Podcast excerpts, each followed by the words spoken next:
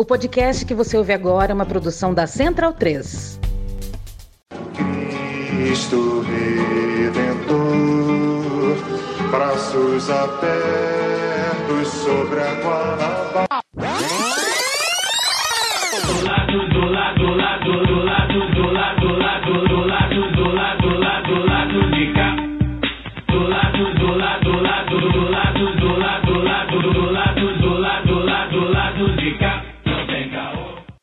Momento, ouvintes da Central 3. Hoje é dia 13 de outubro de 2022, dia 13, hein? Sou Caio Belandi, direto do Saúl Estúdio, e este é o podcast lá do B do Rio, 252, chegando no seu feed. O time tá completo, escalado aqui com Fagner Torres e Daniel Soares. Do meu lado aqui, no Sauí, virtualmente Luara Ramos, trajada de galo. Mas eu deixo boa noite para minha bancada para daqui a pouco, porque eu já quero apresentar a nossa convidada Mili Lacombe, que além de escritora, roteirista, colunista e feminista, também é corintiana, que é uma parte importante do currículo. Mili é comentarista esportiva, com passagens por Globo, Record, foi diretora da revista TPM, roteirista do programa Amor e Sexo, escritora de vários livros, enfim, uma multimulher que nos dá a honra, além de ser convidada de hoje, do lado B, ter se declarado ouvinte, Mili. Isso pra gente deixa a gente muito honrado saber que a nossa audiência é, é de tamanha qualidade, assim. É, é, pra gente é, é realmente uma felicidade, né? A gente quer aqui um jornalismo independente, saído do nada, construído de tijolinho a tijolinho. Então, bem-vinda, né? Obrigado por aceitar bater esse papo com a gente. E aí eu quero falar da sua trajetória, principalmente nessa abertura, voltada aí para a crônica esportiva, né? Que talvez tenha te deixado bastante é, notabilizada, né? A gente sabe que mulheres no, no esporte, né, comentando, apresentando, reportando, é um fenômeno recente, assim, relativamente recente do ponto de vista, né?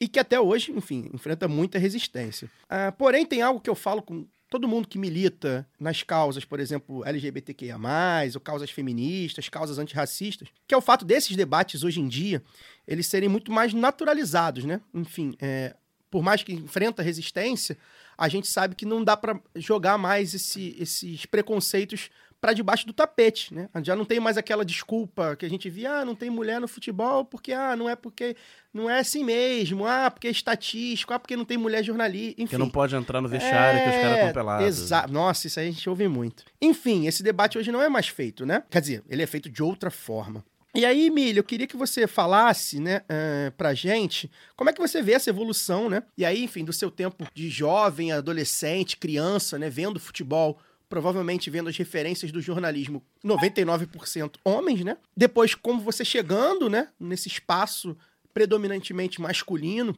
e hétero, inclusive, é bom também que se diga. Heteronormativo. É, heteronormativo, né? exceção, né? E hoje, por exemplo, as exceções já são maiores. Hoje a gente já vê aí uma evolução, por exemplo, que é o caso da Ana Thaís Matos, que também é nossa ouvinte, que hoje é uma comentarista de futebol da Rede Globo, enfim, vai para a Copa do Mundo, tava ontem. Comentou ontem. né, Comentou ontem, né, Flamengo. em horário nobre. Enfim, queria que você falasse dessa linha temporal e aproveitasse também para dizer como é que foi, né? Como é que tomou esse gosto para se tornar jornalista esportivo. Quer dizer, jornalista esportiva não, né? Uma, uma cronista e uma analista, que acho que é mais importante até do que, do que isso tudo. Bem-vinda, Mili. Gente, é uma honra estar aqui. É, era um sonho que vocês me convidassem para fazer. Eu rezei tanto que deu certo. Cá estou. Eu sou muito ouvinte. Eu acho que tem assim, algumas entrevistas que vocês fizeram que eu considero históricas. A do Silvio Almeida é uma que eu já ouvi algumas vezes. É, ela contém aulas ali dentro, né? Então é para explodir consciências. Eu acho que o que vocês fazem é isso. Vocês, vocês explodem consciências. E, então, isso é muito bacana. É um, é um prazer mesmo estar aqui hoje com vocês. É, a, minha, a minha história com o futebol começou com eu sabendo que eu era uma alienígena. Uma mulher que se interessa por futebol, ainda mais na década de 70, que foi quando, quando aconteceu comigo, eu sabia que eu era uma alienígena ali dentro. Foi meu pai que plantou essa semente em mim. Eu sou a filha mais velha meu pai tricolor de coração. A gente, eu cresci ali do lado do Fluminense, aí no Rio, e A gente tá Eu do ladinho a do gente- Fluminense. A gente tá aqui. perto. A gente está em frente, o Fluminense. Então, eu, eu morei na General Glicério, né? Eu nasci ali é, durante um tempo. E meu pai, ele, ele sempre me pegou pelo braço para levar ao Maracanã. Eu lembro assim, as minhas primeiras memórias são a almofadinha que eu tinha, porque a arquibancada era concreto, né? Então eu tinha uma almofadinha tricolor é, que eu levava debaixo do braço. E eu lembro, assim, eu e meu pai subindo a rampa, eu lembro de- da sensação da, da mão do meu pai na minha. Eu, se eu fechar o olho, eu sinto a mão do meu pai na minha. Eu olhando para cima e vendo aquele homem enorme. Ele tinha 1,60m, gente, mas assim, para mim, ele era um homem enorme, sabe? Me conduzindo com aquela mão forte, assim, por aquela rampa, as pessoas passando do nosso lado, as torcidas subiam juntas, né? Lá em cima é que a gente se separava, então a gente chegava ali. Quando chegava no topo da rampa, que aí é, é- é uma, é uma subida sagrada, né? Porque você vai indo para um lugar que é mais estreito, assim, embora a rampa nem seja assim tão estreita, né? Mas quando você chega ali, você vê o campo. Eu lembro a primeira vez que eu vi o campo. Torcida do Flamengo do lado direito, torcida do Fluminense do lado esquerdo. Meu pai e eu fomos para o lado esquerdo, a gente sentou, aquele louco do pó de arroz, aquele barulho, aquela alegria. Cara, aquilo para mim foi assim realmente o contato com o divino, sabe? É, hoje eu sei que aquela criança jamais viveria sem repetir aquela sensação. E é uma sensação que eu repito até hoje, assim, sabe? Então, o futebol nunca mais saiu de mim. Meu pai, eu- eu- meu pai, eh, ele me ensinou a torcer, né? Ele era um corneteiro, assim, então eu sou a corneteira, sabe? E ele era, ele era engraçado, mas ao mesmo tempo ele ficava muito triste em derrota. Então, eu fui pegando tudo isso dele, ele me explicava. Eu lembro uma vez a gente foi ver Fluminense e Botafogo, o Botafogo fez 2 a 0 e eu comecei a chorar. Eu era bem pequenininha. E ele me pegou e falou: Olha, 2 a 0 é um placar muito engraçado. Porque assim, se o Fluminense fizer um gol, tudo pode mudar. Porque o Fluminense, quando fizer um gol, vai querer fazer dois. E se empatar, vai virar. E aconteceu. Então, além de tudo, meu pai virou assim um ser mágico, Hum. sabe? Um, um, um Midas, um. Então, o futebol foi tendo essa magia para mim. Sempre eu e meu pai, eu e meu pai. O meu primeiro amor foi aquele, a máquina, né? Aquele ataque Gil Doval Dirceu, Francisco Horta, assim. Eu aprendi que dá para amar dirigente, sabe? Pelo menos por um tempo, né? Pelo menos nos anos 70. tempo. Eu, e tinha uma história que meu pai me contava do Francisco Horta, que eu não sei se é verdade, hoje me parece até uma história horrível, assim, mas na época eu achava bonitinha, que era ele era juiz, né, o Francisco Horta. Sim. E uma vez ele teve que julgar alguém e a pessoa era claramente inocente. E ele falou: se você escrever a, a- a escalação do Fluminense, eu te deixo sair. Uma coisa assim. E o cara escreveu, e o cara, sabe? Então, meu pai virou assim uma. O Francisco Horta tomou um tamanho enorme, assim. E, então, assim, a, a- não, não ia ter como o futebol não fazer parte da minha vida, sabe? Entrou assim, mas eu sempre soube que eu gostava de um esporte que me detestava. Isso eu sempre soube. Eu soube quando eu torcia, eu soube quando eu tentava jogar. Estava na cara para mim que eu amava muito alguém que me detestava, que era uma relação abusiva aquela. É, só fazendo um, um adendo ao que a Mili falou, né? Tem uma, o livro do Nelson Mota, inclusive, é, sobre a máquina, que é, um livro que, eu não, que é um livro que eu não gosto muito, porque ele termina com uma derrota. Né? Isso aí, isso, eu acho, né? Futebol tem isso. É, acho a invasão triste. corintiana. É, termina com a derrota. Mas enfim, esse livro, ele conta, inclusive, que o Francisco Horta, que a Mili citou, ele, num determinado momento, ali em 1976, algumas brigas de dirigentes com a CBD na época, algum lance assim e tal. O presidente da CBD era um almirante, acho que era um almirante Heleno Nunes, se eu não estou enganado. Inclusive, ele, o Francisco foi tido como um, um cara que enfrentou a ditadura militar. Porque ele falou, ele era juiz de direito, como o Miri falou, e ele falou que com um almirante que tem medo de mar, o futebol brasileiro não ia pra frente nunca e tal. E o cara era presidente da CBF, isso foi uma ofensa à ditadura militar, criou uma, uma quizumba ali na época. O Almirante Helena é o cara da frase, é o, é o cara da época, que é onde a arena vai mal, um time no Nacional. Onde a arena vai bem, um time também, né? Chegou a 90 clubes. E, pô, e da onde foi a virada do Fluminense pra Corinthians? Que agora eu fiquei curioso. Foi na Então, invasão de 76, não? Não, não. Você sabe que quando saiu essa pesquisa recente aí que dizia que as pessoas torciam para mais de um time, vocês lembram disso? Sim. Agora, recentemente saiu a pesquisa, eu falei, ai, gente, finalmente estão Foi falando que dá para amar mais de um, sabe? Porque assim, é, o que aconteceu foi que a gente, eu saí do Rio muito pequena, né? Então essa minha experiência de ir ao Maracanã com meu pai durou até meus oito, nove anos. Uhum. Aí eu fui para São Paulo e a gente não, não tinha transmissão de jogo, Não né? tinha TV a cabo, né? Não tinha TV a cabo, não tinha nada. Eu lembro que o dia que eu cheguei em São Paulo, na mudança, eu entrei no quarto, já tinha uma televisão preto e branco, eu liguei a TV, tinha caixas em volta, e tinham dois times jogando. Só que era preto e branco. Então, um tinha uma camisa mais clara, outro tinha uma camisa mais escura. Eu perguntei, pai, que times são esses? Que eu achei que só existia no mundo Vasco, Flamengo, Fluminense, Botafogo. América, São Cristóvão, Madureira. Mas assim, esses quatro mais os outros. Aí meu pai falou Corinthians e Palmeiras. Só que eu não conseguia fixar. Então, toda vez que meu pai passava no corredor, eu falava, pai, qual é qual? Ele falava, Corinthians e Palmeiras. Aí eu, eu falei, qual que a gente vai torcer? Aí ele falou: olha, aqui em São Paulo, não sei, a gente tem que decidir, porque assim, sua mãe é italiana, então você pode torcer para o Palmeiras. Mas o, o talvez equivalente seja o São Paulo, então você pode torcer para o São Paulo. Mas o do Pelé é o Santos. O único que eu sei que você não vai torcer é o Corinthians. Pronto. Entendi. Aí o milagre aconteceu. Então, o tempo foi passando, milagre do amor. Aí o tempo foi passando e eu me apaixonei por uma corintiana. E aí, Ah, o amor. Ela, aí ela me levou, num, ela falou: Você quer ver o que é o Corinthians? Eu vou te levar num jogo. Não vou, eu falava: Não vou, não vou, mas fui. No Pacaembu. Pacaembu lotado, acho que era Corinthians e Paysandu, eu não lembro. Era um time que jogava de azul. E aí o, o Corinthians levou um gol. Na hora que o Corinthians levou o gol, o estádio inteiro levantou e começou a berrar. E eu falei, cara, será que eles não viram que o gol é Corinthians, sabe? Mas aquilo começou a entrar em mim. Eu comecei a entender o que era o Corinthians. E ela realmente era muito apaixonada. Assim, era o Corinthians acima de todas as coisas para ela, sabe?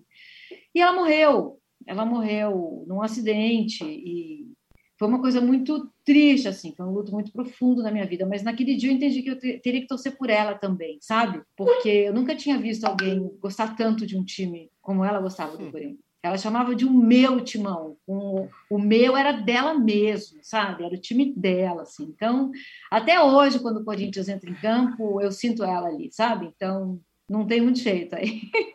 Mas o Fluminense tem meu pai, gente. Então, É. assim, eu vou te falar que a semifinal da Copa do Brasil foi Já fa- ia difícil. perguntar isso.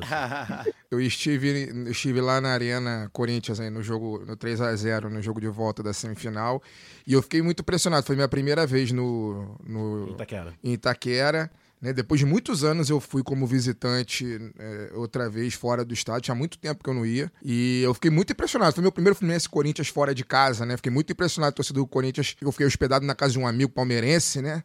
E ele falou, porra, que não sei. Quando eu cheguei na casa dele, eu falei, cara, ei, pô, não sei o que. Eu falei, Paulo, eu só queria te falar uma parada, meu irmão. Os caras são enjoados. Os bichos cantam 90 minutos mesmo. É impressionante. Eu nunca tinha visto essa parada aqui. Porque aqui, Mili, no Rio, tem uma piada, né? Que os flamenguistas não gostam muito, mas a gente fala que eles só cantam em escanteio e na hora do gol. Fora isso, isso não acontece. E isso eu não vi acontecer na Arena Corinthians de fato, se os caras cantam o jogo todo. Mas eu, eu posso fazer uma pergunta já Vai, vai, Mili? vai, vai, vai. Mili, a minha pergunta ela já vai trazer você para a questão política do futebol, né? Primeiro, queria que você, eu não sei se você tem uma opinião diferente é, da maioria, né, é, do que fala quando a gente questiona, por exemplo, os posicionamentos políticos do, do nosso, dos nossos jogadores, principalmente daqueles mais consagrados, mais ricos e tal. A gente tem obviamente as exceções aí, o galera da democracia corintiana mesmo é uma exceção, o Sócrates, o Vladimir, o Zenon, o Birubiru, etc. Né? Mas, no- de uma maneira geral, a gente vê é, jogadores que a sua grande maioria vieram das camadas mais populares, mais miseráveis mesmo da sociedade. E uma vez que eles ascendem socialmente, eles, obviamente, se tornam antessalas do poder instituído. A mostra aí é o, o- o Neymar, acho que no momento é a figura mais representativa disso. É um cara que já cumprimentou e gravou vídeo em, em apoio ao Benjamin Netanyahu, né, que comandou durante muito tempo né, o Estado genocida, um, um exército genocida.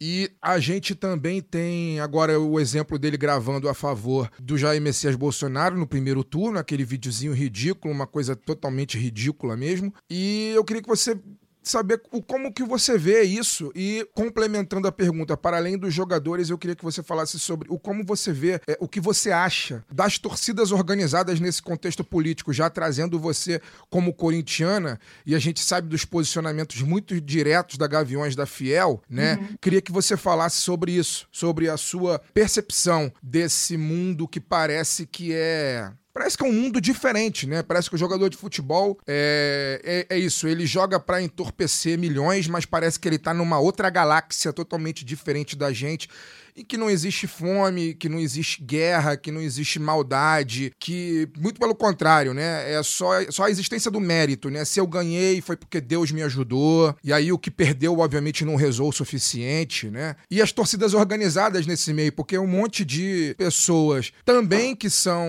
em sua grande maioria, é, das camadas mais oprimidas da sociedade e que, de certa maneira, muitas vezes, é, algumas, caso da Gaviões, conseguem fazer uma correlação entre a sua própria história e a sua própria existência. O que eu acho muito bonito da Gaviões é que ela sempre fala isso, né? A Gaviões da Fiel existe para combater, na, nasceu para combater também a ditadura militar etc. Sempre fazem questão de colocar esses posicionamentos. Tipo, Gavião não vota em Bolsonaro, mas eu acho as grandes, mas a grande maioria das outras torcidas organizadas não conseguem fazer essa conexão, né? Aqui no Rio de Janeiro, por exemplo, a, a torcida a qual eu sempre fui muito simpatizante, nunca fui filiado, mas fui simpatizante por ser tricolor, a Yang Flu. Agora, depois de anos, é que ela conseguiu liberação para voltar ao Maracanã, e não, mas não consegue fazer perceber né, que o alijamento dela do estádio também faz parte de um processo social muito mais amplo que é de esconder os pobres, de esconder os chamados malditos da, da classe, das classes, né? Olha, eu acho que tem algumas coisas a respeito dessa, dessa questão tão, tão importante, né? Eu acho que, primeiro, falta consciência de classe, né? Não só para jogadores, para de uma maneira geral falta consciência de classe, né? É, não nos é incentivado a, a que a gente se enxergue enquanto classe. Né? A, a, a, classe média não se vê como classe trabalhadora. A classe média se vê como elite. Né? Ela vota como se ela fosse elite. Ela tem ojeriza de se entender como classe trabalhadora. E somos todos trabalhadores. Eu acho que o antropólogo, o, o, o David Graeber, né, que, que criou esse conceito dos 99% contra 1% lá nos Occupy, né, nos Estados Unidos, ele foi muito feliz. Assim, a, a, gente é classe trabalhadora e dentro da classe trabalhadora existem classes. Jogadores são uma classe, né, de, de, de trabalhadores. Eu acho que essa, essa coisa da meritocracia, ela é muito eficaz, né, porque o cara que faz sucesso, ele bate no peito e fala fui eu, no máximo assim, eu e Deus. Mas é o meu esforço, é o meu talento, é a minha categoria. No esporte é tangível, para... né? Hã? No esporte o mérito está ali tangível, né? No... Exato, ainda tem essa. No esporte o mérito é tangível, então você consegue medir assim. E ele não para para pensar que para que ele esteja ali, quantos não estão? Quantos foram assassinados antes de chegar? Quantos foram presos antes de chegar? Quantos não conseguiram porque tiveram que fazer outra coisa para ajudar a família, sabe? Então eu acho que tem essa coisa da classe, isso atrapalha demais, demais. E a essa ficção da meritocracia, que é conveniente apenas para quem está no poder e para quem controla as coisas. Enquanto isso a gente fica se matando aqui uns com os outros, né? Se houvesse uma consciência de classe, por exemplo, a gente falaria mais do fato de que mais da metade do, dos jogadores ganham um salário mínimo. Mais da metade dos jogadores profissionais ganham um salário mínimo. Menos de 20% ganha mais do que cinco salários mínimos. Não é apenas uma classe, é uma classe precarizada essa ideia de que jogador de profissional no Brasil é, é, sucesso e fica rico e é bem sucedido é uma mentira. É uma minoria da minoria. não vou nem falar das jogadoras, porque daí é, é, é menos ainda. Então, quando o jogador é, ascende, ele, ele bate no peito e fala, fui eu. A partir disso, ele se destaca da sociedade. Ele é indivíduo, né? ele vira um, uma célula, como querem os liberais, como pregava Margaret Thatcher. Não existe sociedade, só existem indivíduos e famílias. E aí ele vai com essa. Agora, no bolsonarismo, tem uma outra coisa que entra em campo: a masculinidade. O Bolsonaro, ele articula e mobiliza um tipo de masculinidade que cai bem para Felipe Melo. É isso aí, esse macho sou eu. Eu que mando, eu que cuido, essa família é minha, eu vou proteger, faz a minha com a mão. É, é isso que o, que o Bolsonaro mobiliza, e ele fala diretamente com uma parcela desses jogadores. É, é, é, nessa masculinidade que muitos votam. E as torcidas? Cara, eu acho as torcidas organizadas um fenômeno maravilhoso. Sim. Eu, Eu, eu fico muito puta quando eu vejo elas serem criminalizadas. Eu acho que é o mesmo fenômeno que criminaliza favelas e periferias. É, as torcidas organizadas, elas fazem o nosso futebol ser o que é. Existe um diálogo ali entre o que acontece na arquibancada e o que acontece em campo, e isso é feito pelas organizadas. O Corinthians não seria o que é sem a Gaviões. O Corinthians não seria o que é sem as torcidas organizadas. Eles vão na sol, vão na chuva, eles que invadem, eles que fazem a história. Então, eu sou muito fã das torcidas organizadas. Dentro delas, existem pessoas legais e não legais, como existem aqui no prédio onde eu moro, entendeu? Como existe no trabalho, como existe em qualquer lugar. Mas eu acho que a, a criminalização pela qual é, é, as torcidas passam vem do mesmo lugar de preconceito e ódio de classe que vem todas as demais. Lamile, Luara falando aqui. Bom, eu, é, é, tem tanta coisa né, que já foi falada aqui que a vontade é continuar e, e tem as perguntas que eu também elenquei, mas eu não, primeiro eu não posso deixar de falar da minha alegria por poder conversar com você aqui hoje, que além de sou leitora, admiradora, você foi uma referência muito importante para mim. Significou muito para a Luara adolescente ali no interior de Minas, é, ver uma mulher falar sobre futebol de uma forma tática na TV aberta, né? Acho que foi a primeira vez que eu me dei conta, assim, de, de que eu poderia fazer isso também. Eu que já queria seguir carreira na comunicação, ficava encantada de te ver ali. Acho que foi, foi importante para muitas garotas, também garotos, é, que perceberam uma nova voz nesse meio, né? Jornalismo esportivo. E a minha primeira pergunta também é um pouco é, nessa conversa mesmo, porque as mulheres, evidentemente, têm ganhado mais espaço né, no jornalismo esportivo, principalmente nos últimos anos. Mas a gente ainda vê episódios terríveis aí de assédios, como da jornalista Jéssica Dias, lá, né, aquele episódio terrível de assédio não chamada ao vivo. É, a Gabriela Ribeiro, que recentemente, né, repórter da TV Globo, da Sport TV, é, recentemente desabafou no Instagram, ela postando uma foto trabalhando, e aí aqueles comentários de um monte de marmanjo lá, falando merda mesmo, babando ali. E eu queria saber, assim, você que foi pioneira, né, é, para a gente, assim, para as mulheres, para o jornalismo esportivo brasileiro. Como é que você vê, assim, a gente já andou bastante, mas o que, que ainda falta trilhar para que a gente consiga superar isso, assim? O que, que a gente pode fazer? Medidas que podem ser tomadas? Como é que você enxerga? Como é que a gente combate isso? Como é que a gente enfrenta isso? Olha, primeiro eu agradeço demais o que você disse. É, é sempre um prazer enorme, sabe? Ver que, que a coisa está mudando e olhar assim no olho da mudança, que é você. Então, é, eu fico muito emocionada quando você fala isso. Eu acho que a gente vai ter que continuar fazendo o que a gente está fazendo, que basicamente é ser chata pra caralho, né?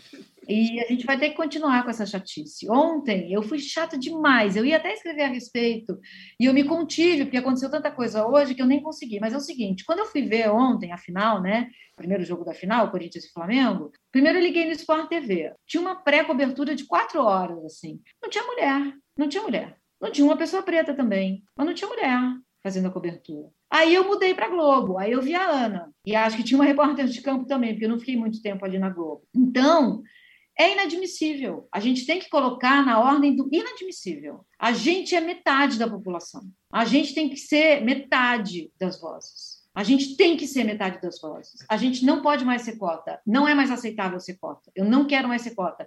Tá, a gente entrou com cota, ok, legal, legal obrigada. Mas não foi nenhuma gentileza, nenhum favor. A gente que bateu nessa porta aí. E vocês não abriram. Aí a gente chutou. A porta não caiu. Aí a gente trouxe mais gente, aí a gente derrubou a porta. E agora a gente quer mais. Então, eu acho que é isso, sabe? Eu, eu, eu acho que mulheres narrando, assim, para mim foi muito comovente a primeira vez que eu vi a voz da Renata narrando, sabe? Eu não imaginava que era possível uma mulher narrar. Não passava pela minha cabeça que o futebol tinha voz de mulher. Poderia ter a voz de uma mulher. Não passava pela minha cabeça. Quando eu ouvi, eu tive uma crise de choro. Eu falei, então pode. Então eu acho que é isso, sabe? A gente continuar sendo chata, a gente continuar sendo cri-cri. Vamos até a gente estar tá metade, até eu ligar a TV e ver metade, metade. É, é isso que é, porque a gente torce. A, gente, a, a pessoa que está fazendo futebol, que está lá comentando e narrando, esses caras, esses caras que estão aí há 30, 40, 50 anos, eles acham que eles estão falando com pessoas que são iguais a eles. Não estão. A gente está do outro lado. Tem mulheres trans do outro lado. Recentemente, a Mara Moira começou a ter uma coluna no UOL. A Mara Moira é uma mulher trans. Maravilhosa, é uma pessoa quase. Não fosse palmeirense, seria perfeita. É palmeirense, entendeu? Porque assim, não existe perfeição, então Deus fez ela ser palmeirense. Mas eu acho que é isso, não, não, é, o me, não é o mesmo sujeito que está ouvindo, é uma pluralidade de pessoas. É o, o, futebol é uma instituição nacional, é base de quem a gente é, nossa identidade sabe? Faz parte da nossa identidade. A gente tem que estar todo mundo representado ali. Eu fico ofendida quando eu vejo a- quem são os dirigentes. A- a- o retrato da CBF. Ontem lá, aquele cara da CPF, aquele cara da FIFA, é o mesmo sujeito político que faz o futebol ainda. Então a gente já mudou muito, mas falta mudar mais. Muito, muito mais. Então, assim, a gente comemora um pouquinho e luta, luta, luta. Aí comemora um pouquinho e luta, luta, luta. Eu acho que é isso. Agora, é interessante você falar da, da voz, né? Eu lembro que a primeira vez que eu ouvi a narração é, de uma mulher, assim, é, foi com a Isabel Moraes na, na Rádio Tatiaia. Isso. E eu chorei também. Foi um negócio, foi uma descarga, foi um negócio na, na hora, assim, eu não consegui segurar e eu não queria. Porque é isso, é, é perceber que. E, e eu lembro que ela rece- recebeu muitas críticas, né? Porque a voz é diferente, então eles estranham. E aí os É. caras, ai, que horrível, ai, como ela, ela grita demais, ou então fulana faz tal coisa.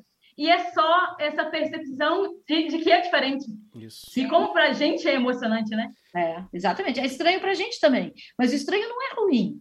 O estranho é o mundo mudando. Então, bora. É, eu mesmo comentava, por exemplo, a minha companheira Flávia, é, enfim, a- talvez mais fanática do que eu, inclusive, quando perde e tal, né? O Daniel conhece a Flávia e minha sogra também, duas consumidoras de futebol, duas torcedoras de futebol, que eu acho que são até mais fanáticas do que eu. É, a minha vida, inclusive, sempre foi Sua permeada sogra acompanha por- live pós-jogo. É, eu não, não. tenho a menor condição de É, acompanhar live essas pós-jogo. tosqueiras de, enfim, influenciadores e tal. E da minha vida é engraçado, porque assim, minha vida, as mulheres passaram. é, primas, enfim, tias, e sempre, sempre envolvidas com futebol. Foi uma mulher, minha prima, mais velha, que me levou para os primeiros clássicos. Meu primeiro título eu tava com ela e tal. E depois ve- veio, veio uma amiga que, que arranjava ingresso para todo mundo. Minha- várias etapas da minha vida tiveram mulheres no estádio, principalmente. E essa coisa da, da- é engraçado, que eu comentava com a Flávia, eu falo, cara, eu, eu fiquei uns meses assim, eu falava, caraca, é uma mulher narrando, cara. Tipo assim, caraca, é uma mulher narrando, assim. Causa estranhamento na gente. Não, e né? hoje, assim, tu- eu no, no alto do meu lugar de fala de homem hétero cis, eu fico assim, não, prefiro essa fulana do que essa fulana, mas assim, são mulheres narrando vozes, assim, que umas são melhores do que as outras, faz parte. E uma coisa, e uma coisa que eu gosto de falar, sempre que esse papo de, de, de, enfim, igualdade, de gênero, paridade, feminismo vem à tona aqui no programa, e aí, de, de novo, né, no meu lugar de homem hétero cis, que minha cabeça fez assim, buf, foi a Manu da Cuíca, quando teve aqui, num, num programa em 2019, Logo depois do, do desfile da Mangueira, foi 19. 2019, e ela falou um negócio que eu não esqueço nunca mais, assim, pra qualquer coisa que tenha, é, enfim, é, é, a- a- o termo igualdade, né? Que era o direito à mediocridade, né, cara? Que ela, ela falava assim, caraca, eu chegava num lugar, aí eu tocava e aí o cara, pô, caraca, você é muito boa, pô, tocou pra Aquela, ela caralho toca- e tal. Sendo que a especialidade dela é cuíca. Ela É, tocava, ela sei lá, tocava- tamborim. é. Aí o cara fala, pô, melhor tamborim. Ela, não, eu sou Não, hoje eu fui e não toquei também, hoje eu não tô aí, e, e isso me chamou, me chama muita atenção, porque aí, cito a Ana Thaís de novo, né? A Ana Thaís é alvo de muito hate, muito hate, muito hate. Pô, Ana, eu tenho uma relação com a Ana também que é muito engraçada. Minha mãe, quando viu, ela, caraca, uma mulher comentando, né? Minha mãe ficou assim também quando viu a Ana lá no, no- no redação, sei lá, no, no seleção. E, cara, a Ana é alvo de muito hate, assim, cara, ela fala merda, de que comentaristas falam merda. É Claro. normal. Assim, tem homens falando merda há 50 anos. Tá exposto, né? tempo Sabe? Eu, eu gosta costumo brincar, Mili. É, eu falo também com a Ana isso, assim, a função de comentarista de futebol é a gente discordar dele, cara. É a função dele, ele tá fazendo o que a gente quer fazer. Não, Agora, gente, gente, comentarista de futebol, você está comentando um jogo impossível de ser comentado. é isso. Impossível Isso ser sentido, né? E aí a gente vai lá e fala, não, vou comentar esse negócio mas não dá, é tipo um comentarista de vida. É. Não, o futebol é tipo a vida, é imprevisível, sabe? É. Por isso que eu fico com dó das pessoas que comentam olhando sempre números, números. Um time deu 80 chutes a gol, o outro que deu meio e venceu. Que comentário que você vai fazer, né? Então é isso, a gente, a gente precisa ter o direito de falar merda. É, é. Mas ainda não nos é dado esse direito.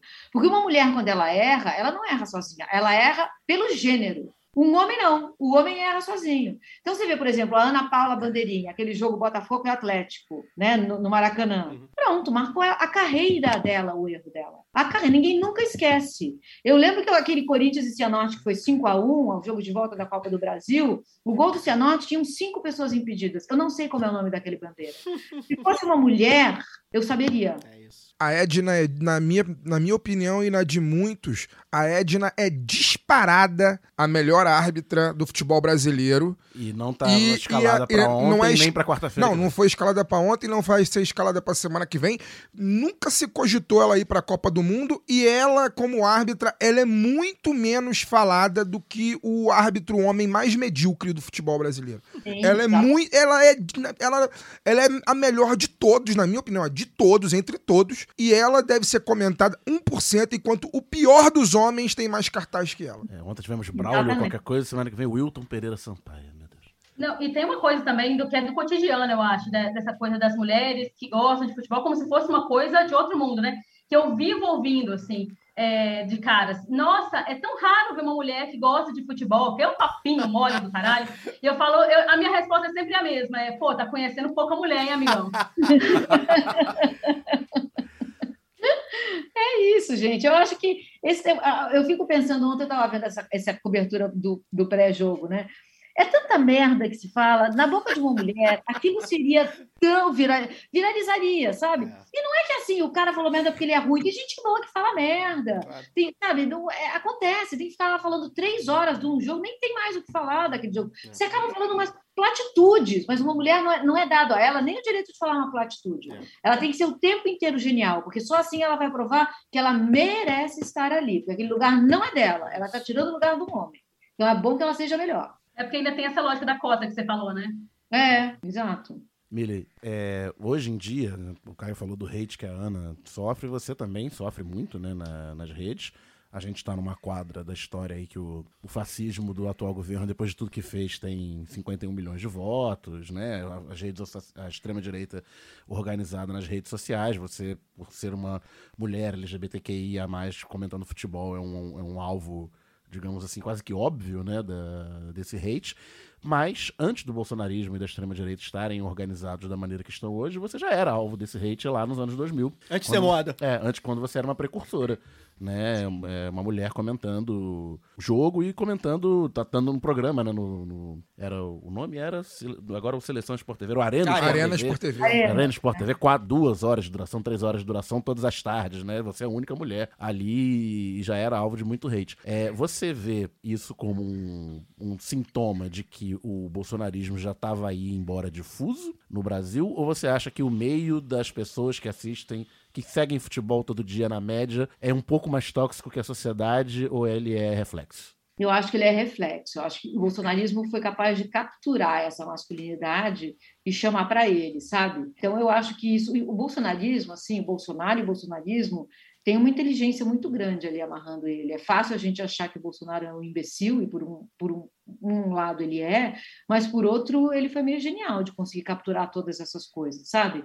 Isso já estava ali. Quando eu cheguei, na primeira vez que eu fui para o Arena, fazer o Arena, que era ao vivo, né? Então tem ainda um- um- uma dose de tensão que é maior. Uma pessoa que é hoje um grande narrador lá, uma pessoa até de quem eu gosto, ele virou para mim e falou assim: Eu não queria você aqui, eu estou tendo que engolir você aqui. Nossa. E entrou no ar.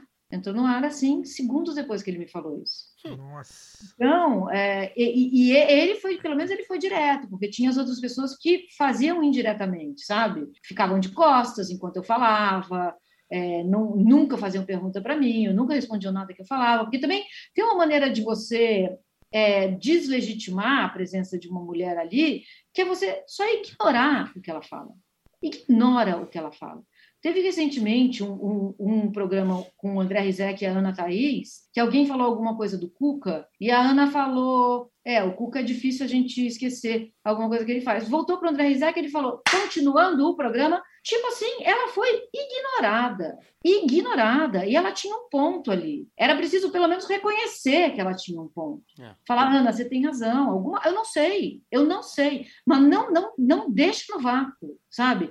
E isso é muito comum. Isso ainda acontece. Com caras bacanas, gente. Com caras legais, sabe? É, essa pessoa que falou isso para mim, depois a gente acabou até ficando amigo. Mas é, isso sempre foi, isso sempre esteve dado. Assim, a gente, a, a gente ainda sente que a gente é um ET, sabe? Que aquele planeta não é o nosso. A gente ainda é invasor. E, e vai precisar um dia mudar isso. Vai demorar, porque tem um custo pessoal muito grande, sabe? Tem muita mulher que desiste. Tem muita mulher que fala, não quero sofrer assim, não, não preciso passar por isso. Assim, é, é, é autoestima, assim, sabe? 10 segundos antes de entrar no ar, é essa, essa blusa não te caiu bem. 10, 9, 8. Você está no ar. O que, que, interessa se a blusa caiu bem ou não? Tipo, essa foto do crachá me falaram isso aí. Essa foto do crachá tá feia, hein? Você é melhor que isso. Teve uma vez que perguntaram de novela pra Ana, né? no- Cabelo, novela, enfim. Peço licença para dar uma pausa no programa e passar os nossos recadinhos. Agora, a Aurelo aceita Pix, a primeira e única plataforma que remunera os podcasters a cada play e parceira do lado B, abriu essa nova forma de apoio rápido e fácil. Você apoia o lado B a partir de 2 reais e tem direito a conteúdo exclusivo e pode, de acordo com a faixa de apoio, participar dos sorteios de brindes. Se você já é apoiador pelo Padrim ou pelo PicPay, migre para Aurelo. Quem quiser colaborar com a gente sem aquela regularidade mensal, pode fazer o pix para ladobedorio.yahoo.com.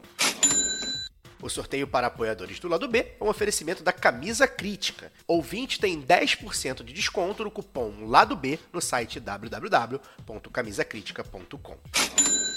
E que tal ter a camiseta do lado B? Acesse www.zetanossa.com.br e compre a sua. Você também tem 15% de desconto nas compras em todo o site com o cupom Lado B15. Ouvinte Lado B tem também 10% de desconto com o cupom Lado B em www.vesteesquerda.com.br. Você pode aprender inglês, espanhol e francês na WeCreate, a escola de idiomas parceira do lado B. Acesse www.wecreateidiomas.com. Siga também nossos parceiros nas redes sociais. Obrigado pela atenção e voltamos ao programa. Vou aproveitar então que, que a gente trouxe o assunto para cá, pro, vamos voltar para a crônica esportiva, né, para o jornalismo esportivo. E quero te fazer uma pergunta sobre isso. Eu acho que está muito claro para todo mundo que o conceito de jornalismo esportivo hoje é se é que ele ainda existe, ele é um conceito completamente deteriorado e distorcido e escanteado, né? É claro que não morre, né? não acabou, mas o, o futebol principalmente, mas os esportes como um todo, eles são tratados hoje como um entretenimento, né? Tem esse recorte muito claro que é a chegada das redes sociais, do YouTube, dos streamers, com a chegada do Thiago Leifert no, no, no Globo Esporte, né? Que tem aquele recorte que, assim, parou de, de, de ser o, o Globo Esporte do que, que aconteceu, do serviço, da reportagem, para ser o Globo Esporte da piadinha, do jogar videogame com o Neymar, da- do, ines- do, do imponderável futebol clube, essas coisas. Eu acho que tá muito claro, e a Globo mesmo, acho que talvez tenha sido o movimento mais claro, né? Quando ela tira o, o esporte do jornalismo e coloca o esporte no entretenimento, é, enfim, em termos administrativos. Pelo menos eu tenho um pouco mais de 30 anos, desde que eu acompanho, e eu tive TV a cabo desde cedo e tal, o jornalismo das grandes reportagens sobre esporte, da investigação aos dirigentes, por exemplo, ele sempre foi minoritário mesmo, né? A ESPN tinha um espaço muito, muito importante nesse, nesse, nesse aspecto. Sport TV tem ali um, um- um- aquele Globo Repórter lá deles, do Sport TV também tem umas, umas reportagens bacanas e tal, mas sempre foi muito escanteado e hoje praticamente desapareceu, né? É o jornalismo artesanal, como a gente costuma chamar, por exemplo, do Lúcio de Castro, lá com, com a agência Spotlight. Tem alguns casos, assim, enfim, específicos de agências e, e- e- e- editorias muito específicas tratando, né, de investigação dirigente, de, de investigação, por exemplo, aos escândalos sexuais que tiveram, é, enfim, em futebol de base e em outros esportes. É, queria que você analisasse como é que você vê esse, esse momento hoje que o, o esporte como um todo, e o futebol mais especificamente, ele é tratado como entretenimento mais do que nunca, né? Mais do que nunca o futebol é tratado, é- a gente consome hoje entretenimento do futebol para viralizar, e aí a gente entra nos comentaristas, né? Que, enfim, você nitidamente tem um nicho de comentaristas que falam coisas que é ve- gerar aspas, gerar recorte na, na rede social e, e viralizar. O cara não acredita naquilo. Gerar engajamento. É, o cara, você vê que o cara não acredita naquilo. Tem personagens assim, que fizeram fama e talvez dinheiro, provavelmente assim. Enfim, eu acho que é, é, você hoje, principalmente lá no, no seu blog no, no UOL, por exemplo, é, o próprio Juca, que pra mim é, um- é uma referência nesse sentido, são pessoas que estão tentando trazer o debate político, seja nas quatro linhas, ou fora das quatro linhas, ou fora do, do- do espectro mesmo do, do esporte, para o debate do jornalismo esportivo, né? Pra falar assim, ó, isso aqui faz parte, tá? O esporte tá aqui, dentro desse mundo aqui. Queria que você, enfim, analisasse isso. Como é que você vê se realmente teve essa deterioração, né? Enfim, se, se o, o- jornalismo que você vê hoje é entretenimento, né? Não, não se faz mais jornalismo esportivo como a gente gostaria que tivesse, é, é, já fizeram durante um tempo e que gostaria que fizesse, né? Mais, né? Que acho que vai achar muita coisa se, se a gente colocar bons repórteres e, e boas equipes para investigar. Acho que a gente vai achar bastante coisa. Cara, eu fico muito triste, assim, porque, sim, virou entretenimento, né? Quer dizer, estão tentando forçar a barra para que seja entretenimento. É a turma do futebol e política não se misturam, né? Só que essa turma, ela esquece, o simples fato de você dizer futebol e política não se misturam é um ato político. Né? Você não tira a política do futebol. Você pode tentar quanto você quiser, tipo tirar o óleo da água. Não sai, não sai. É tudo nasceu junto, vai ficar junto e misturado. O futebol é política. O futebol cresceu no Brasil enquanto política. Era o grito de uma classe trabalhadora. Era a classe trabalhadora se misturando. Era a classe trabalhadora dizendo isso aqui é meu. O drible o drible nasceu nos espaços em que a capoeira foi proibida. Ali começou a jogar, começaram a jogar bola e o drible nasceu porque a capoeira estava ali, mas não podia ser, ser jogada, então vamos usar aqui. A gente inventou o drible, a gente, Brasil, inventou o drible. Como que você tira a política de um jogo como esse? Como você fala da geral e da destruição da geral sem falar em política? Como se fala da construção do Maracanã sem falar em política? Como se fala de um arranjo tático sem falar em política? Como você fala do que virou o Brasil depois das seleções do Tele sem falar em política. É uma decisão política parar de formar meia e formar volante. É uma decisão política jogar através de sistemas defensivos. É uma decisão política não ter mais tantos atacantes. Tudo isso é decisão política, são decisões políticas. Agora, o que está acontecendo é que o próximo passo, depois que o futebol tentou, é, depois que tentaram impor o futebol enquanto entretenimento e nada além disso, é você reduzir o escopo do debate ao mínimo aceitável. Parece que estão debatendo alguma coisa ali. Mas é um teatro, não estão de fato. Por exemplo, a ISAF. O que, que a gente ouve falar da ISAF? São ótimas, são boas, ou são maravilhosas, ou são divinas. Fica entre esses, né? Essas categorias. Mas, mas aí é igual o debate econômico na imprensa, né? Tem que ser ultraliberal, neoliberal ou só liberal? Exatamente. Você vê quem vai ao debate político. É o, o centro-esquerda e até a extrema-direita. A extrema-direita é super aceitada. Tá no jogo, gente. O padre Pokémon, o, o, o Homem do Novo, o genérico do Dória, tudo eles aceitam. Isso é extrema-direita, isso é a naturalização de um discurso de extrema-direita. E a ISAF é a mesma coisa. A gente não vê ninguém ali falando as ISAF não são boas. As SAF podem acabar com o futebol. O futebol não é empresa. Um clube, um time não é uma empresa. Quais são os malefícios de você enxergar como empresa? O que, que isso tem de ruim? Pelo menos colocar no debate. Pelo menos levar, tipo a reforma da Previdência. Você ia ouvir ah, os debates, era eu gosto muito. Não, você está errado, eu adoro.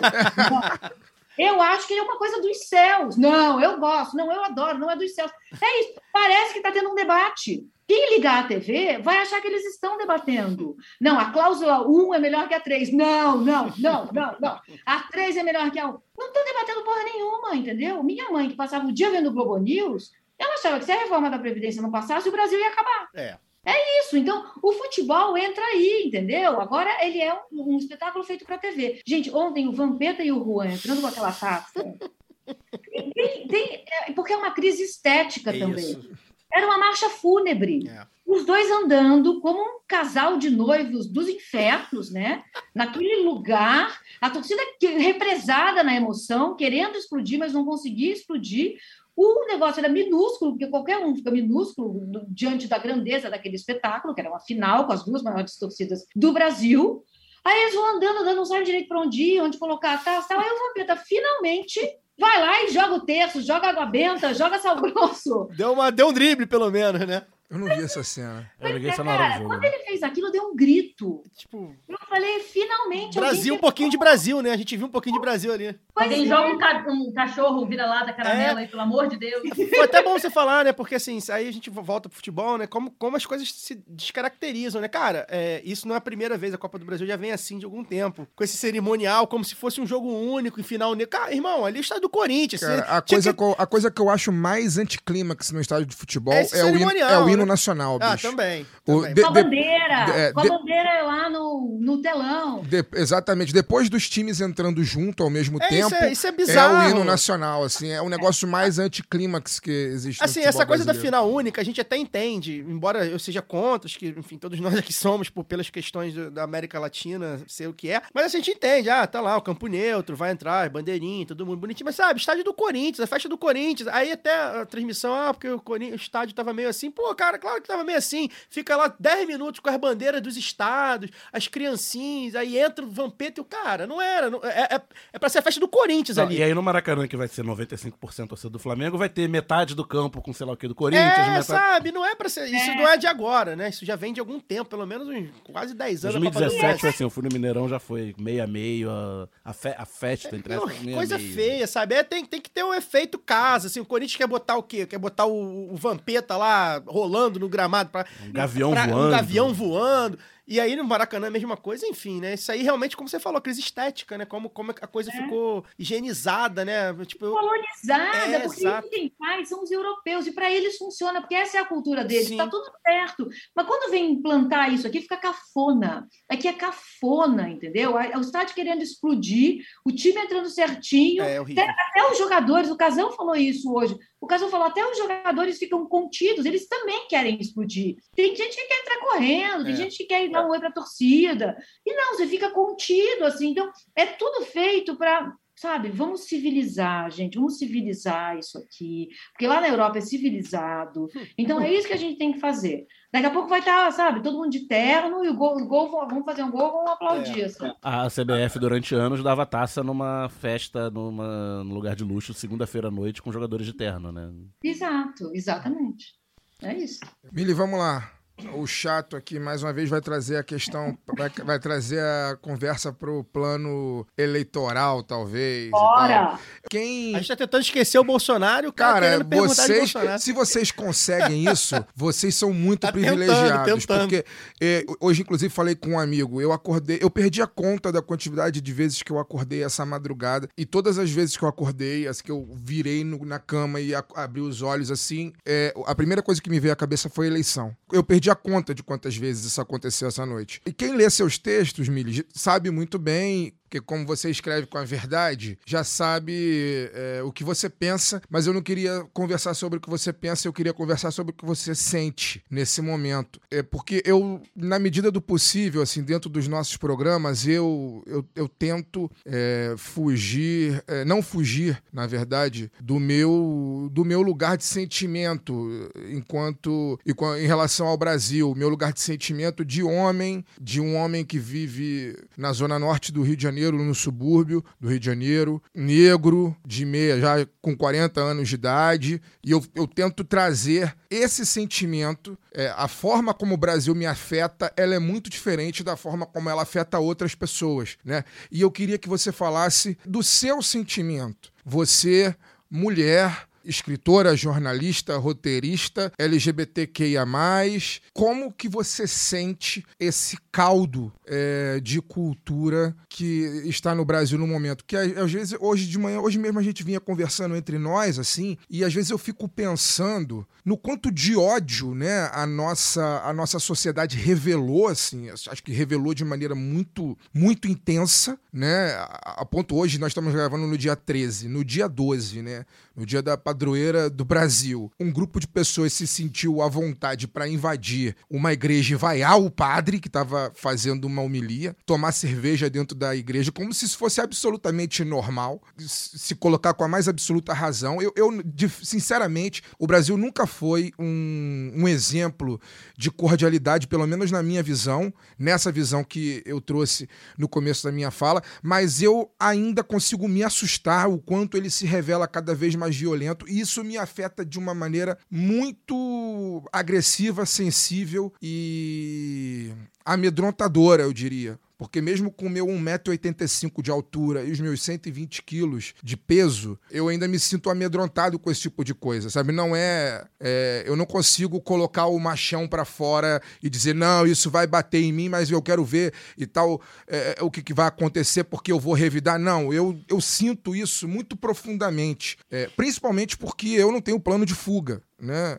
Se acontecer o que pode vir a acontecer é, no Brasil a partir do dia 30, eu não tenho plano de fuga. Eu não vou sair do Brasil, sabe? Eu não, eu não tenho dinheiro e se eu tivesse, muito provavelmente eu também não sairia, porque aquilo que minha companheira fala sempre, né? Seria muito cômodo para mim pegar um avião e meter o pé e morar em Portugal ou ir morar em Cuba ou ir morar em qualquer lugar que fosse respirável, mas eu não quero deixar o país que eu vivo, o país que eu nasci, o país onde provavelmente eu vou morrer, eu não quero deixar ele só para os filhos da puta, sabe? Se os filhos da puta chegarem para tomar conta, a gente vai estar tá aqui para poder encarar de frente, por mais que isso gere muito sofrimento. Isso em mim gera muito sofrimento. E eu queria saber para você como que é esse sofrimento, assim, ouvir a sua versão desse sofrimento, que eu imagino que também deve ser muito intenso. Sim, muito, muito intenso, assim. Eu desde desde o do resultado do primeiro turno, eu estou dormindo assim quatro horas por noite, sabe? Mas não porque, como faz o Dória, porque ele é o João trabalhador, ele vai trabalhar. Eu estou dormindo porque eu estou ansiosa, aflita, eu acordo suando, eu acordo com taquicardia, sabe? Eu acho que quem tem uma consciência do que pode acontecer nesse país, do que pode não, do que vai acontecer nesse país, se o Bolsonaro ganhar, não está dormindo. Eu acho que essa é a verdade, sabe? A gente, às vezes, a gente não consegue entender a grandiosidade do momento histórico quando a gente está vivendo ele. Mas dessa vez, eu acho que quem está acordado está entendendo o que está acontecendo. É a eleição das nossas vidas. É a eleição que pode definir, como disse o Noam Chomsky há 10 dias, o futuro da humanidade nesse planeta. Quando ele falou isso, ele falou: Eu sei que o que eu estou falando vai soar amalucado, eu sei que vai parecer uma hipérbole, mas não é. Ele é um, uma pessoa de 96 anos considerada o maior intelectual vivo. Ele repetiu: o futuro da espécie vai ser decidido nas eleições presidenciais do Brasil. Isso porque a Amazônia não tem mais 20 anos desse ritmo. Se ganhar o Bolsonaro, a Amazônia atinge, dentro da administração do Bolsonaro, o ponto de não tem volta. Aí a gente vai, ela vai virar uma savana. Se ela virar uma savana, acaba a possibilidade de vida decente nesse planeta se a gente viver 80 anos, 90 anos, a gente vai ver essa deterioração. Então, o que está em jogo é muita coisa. É o ensino público, é a saúde pública, é uma mínima ideia de país, é a democracia, esse fiapo de democracia que a gente ainda tem, é isso que está em jogo. Então, a gente não vai dormir mesmo. Até o dia 30, a gente não vai dormir. E o que eu estou fazendo com essa angústia é estudando e escrevendo, e berrando, berrando para que as pessoas que ainda podem acordar acordem. A gente está dentro do fascismo. Isso que a gente está vivendo se chama fascismo. A imprensa deveria tomar partido. As favas com imparcialidade. Imparcialidade é para tempos de paz, não é para tempos de guerra. A gente está em guerra. É para dar nome. Eu estava vendo agora a Globo News, e sempre que eu falo da Globo News, eu quero tirar a Flávia Oliveira disso, tá, gente? A Flávia tira. Quando eu falar Globo News, é menos Flávia Oliveira. Eu estava vendo agora e ainda estão tentando fazer essa simetria do caralho, entendeu? Não existe simetria, não existe simetria. Um lado é a democracia, o outro é o fascismo. Não tem o outro lado, não tem mais imparcialidade, está suspensa a imparcialidade no jornalismo. É para dar nome aos bois. Não deveria ter debate sem checagem de fatos. Não deveria ter. Se é para ter debate entre Lula e Bolsonaro e ninguém vai desmentir o Bolsonaro no ato, não é para ter debate. Porque isso estará naturalizando o fascismo levar o Bolsonaro lá, colocar ele frente a frente com um democrata, goste-se ou não do democrata, e não desmentir ele no ato, é colaborar, apoiar, dar as mãos para o fascismo. Então, o jornalismo que agora não dá o nome ao que tem que ser dado está colaborando com o fascismo. E isso a história vai registrar. Eu sei que tanto faz a porra da história registrar, porque se acabar o mundo, foda-se a história, né? Mas o fato é que agora a imparcialidade deveria estar suspensa. Não tem o ai, vamos ouvir outro. Ah, ouvimos aqui a declaração antirracista dessa pessoa. Vamos ouvir o outro lado, o racista? Não, não, gente gente, é essa situação que a gente está. Então não adianta cobrir o que houve em Aparecida sem dizer que foi, foram os bolsonaristas, foi o Bol... os bolsonaristas estão atendendo a um chamado do Bolsonaro, que estava dentro da igreja, que tentou politizar. O Lula não está fazendo nada nem sequer parecido com isso. Mas aí vão colocar, por exemplo, vão colocar a checagem de fatos no debate. Aí o que, que o jornalismo vai fazer? Lula, você está mentindo. Lula mentiu. Ele não construiu 37 pontos. Ele construiu 36 pontes. Gente, não é essa a checagem. Não é essa a checagem. Sabe? É uma coisa maior. É uma coisa de dizer assim, estampar o nome da Damares. Damares mentiu, ela precisa ser retirada do convívio social. Ela não mentiu qualquer coisa ela criou uma paranoia delirante falsificatória sobre é, crianças sem dente para praticar sexo oral, crianças fazendo alimentação pastosa para poder praticar sexo anal. Que cabeça perversa! Visita o oitavo círculo do inferno de Dante e traz ele para a ilha de Marajó, como se fosse a realidade. São as mesmas cabeças que leem a Bíblia como se estivessem lendo a Folha de São Paulo. Não entendem que são mitos, que são parábolas, que são uma ideia da, da sociedade, do que podemos ser, da onde podemos ir. A, a, Bíblia, dependendo de como você é, é um livro mais sanguinário do mundo ou o livro mais poético do mundo. Depende da interpretação que você dá, mas com certeza não é a Folha de São Paulo. Não é uma notícia que está sendo dada ali. Não houve um dia em que as águas inundaram, Noé construiu a arca. Não houve esse dia. Não houve o dia da queda, que Adão e Eva caíram. Gente, se a gente for acreditar nisso, alguém vai ter que fazer a seguinte pergunta: se só havia Adão e Eva e eles tiveram dois filhos, quem começou a putaria? É isso, é isso. É isso. Eles tiveram três filhos. Eles tiveram três filhos. Caim, Abel e Sete. Então quem começou a putaria? Alguém, alguém teve filho com a mãe, É. né? Pois é. Não adianta interpretar literalmente, senão a gente vai cair nessa pergunta. Mira Quem- Kombi citando Mr. Catra. Quem começou a putaria? O corte amanhã nas redes, é, jornalista, petista, blasfema. Muito bom. Mas, ô, ô Mili, isso que você falou, é, sempre que, que alguém toca nesse assunto, acho que é a segunda vez que eu falo sobre isso essa semana, não é nem nesse programa, é essa semana, é, me traz à memória a eleição de 2002 do Jacques Chirac contra o Jean-Marie Le Pen na França. A França nem é o tipo de país que eu gosto de usar como exemplo de democracia, não. Mas naquele momento ali, é, se deu isso que a gente quer, gostaria que acontecesse no Brasil e que não acontece, não vai acontecer, né? Provavelmente não vai ser dessa vez que vai acontecer. Quando Le Pen pela primeira vez chegou ao. O pai da Marine Le Pen, né? O Jean-Marie, chegou ah, ao segundo turno pela primeira vez, o candidato fascista lá da França, toda a França se uniu contra ele. Toda. A classe política, a imprensa, eh, até mesmo quem já viu aquele documentário muito bom, eu acho que ainda tem no Netflix, é o Le Bleu, né? Até a seleção francesa, que recentemente tinha sido campeã do mundo em 98 e da, da Eurocopa em 2000, até os jogadores, até o Zidane se posicionou a favor do Chirac. E no segundo turno, o Chirac teve 82% dos votos contra 17% do Le Pen, num lugar onde o voto não é obrigatório, né? E aqui, infelizmente, isso não vai acontecer. Não, e mesmo na França atual, a Marine Le Pen não causa o choque que o Jean-Marie Le Pen Sim, causava há 20 anos. Sim, e, e, e aqui não vai acontecer. Infelizmente, a gente tem aí, talvez, é, com, muito, com muito bom humor e com muito é, é, gelo nas veias, a gente vai ter aí muito provavelmente um 52 a 48 a favor do Lula, se tivermos em- em- no dia 30. Né? E não houve nenhum, con- nenhuma conclamação contra o que você muito bem colocou aqui, como você muito bem nomeou, contra o fascismo.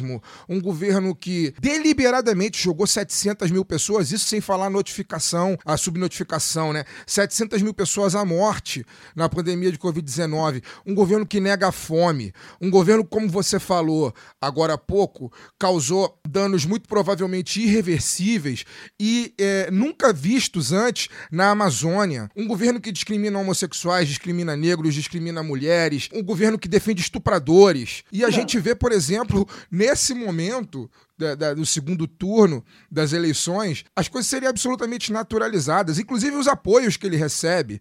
Todo mundo sabe que Silas Malafaia é um estelionatário da fé. Todo mundo sabe que Edir Macedo é um estelionatário da fé. Todo mundo sabe que o goleiro Bruno No, por exemplo, não era nem para ser uma voz ativa. O Bruno jamais deveria estar dando entrevista a ninguém. O Bruno, quando muito, deveria conversar com o carcereiro dele. Quando muito. Um sujeito que mandou matar a namorada, a amante, ex-esposa, seja lá o que for, mãe do filho dele, e sumiu com o corpo.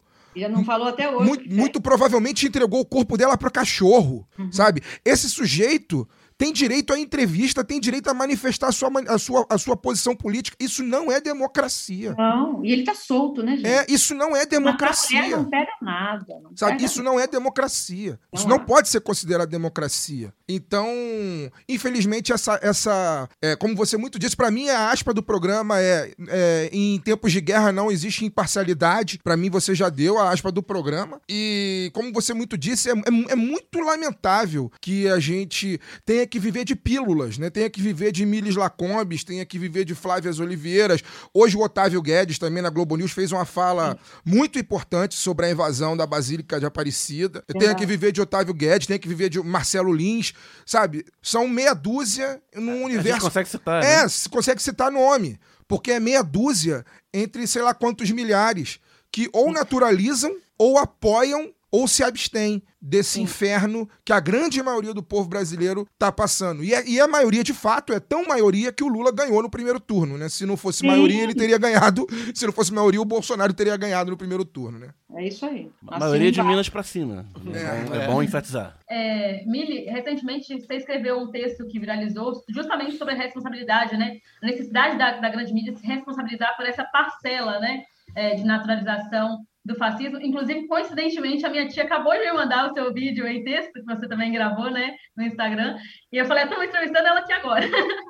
É, então, você vê como é que realmente viralizou. E eu acho que, que é muito importante mas tem uma coisa que você fala ali que me deixou curiosa. Você falou, aí já é mais pessoal mesmo, mas a gente entrando na mili, na mili política agora, politizada, é, que você fala que não teve uma formação petista, foi a primeira vez até que você votou no Lula, e eu fiquei curiosa para saber como é que foi essa sua formação, de onde vem a Mili que chega até hoje mais progressista e esse importante voz que a gente tem hoje, assim. Então, conta pra gente um pouco aí, como é que... História- Conta História- tudo, hein? Excelente pergunta. Não, eu vou contar. Eu até escrevi um texto sobre isso, que eu vou resgatar que eu não paguei o domínio do blog lá, do WordPress, eu preciso pagar para recuperar os textos, porque tem uns textos lá contra a Lava Jato, 2017, que eu preciso recuperar, porque eu falei lá atrás. Mas o fato é o seguinte: meu pai, esse cara que foi o cara da minha vida e que sempre me tratou com o maior respeito e lealdade, cúmplice mesmo de uma vida. Meu pai era um homem de direita. Meu pai chamava a o golpe de revolução.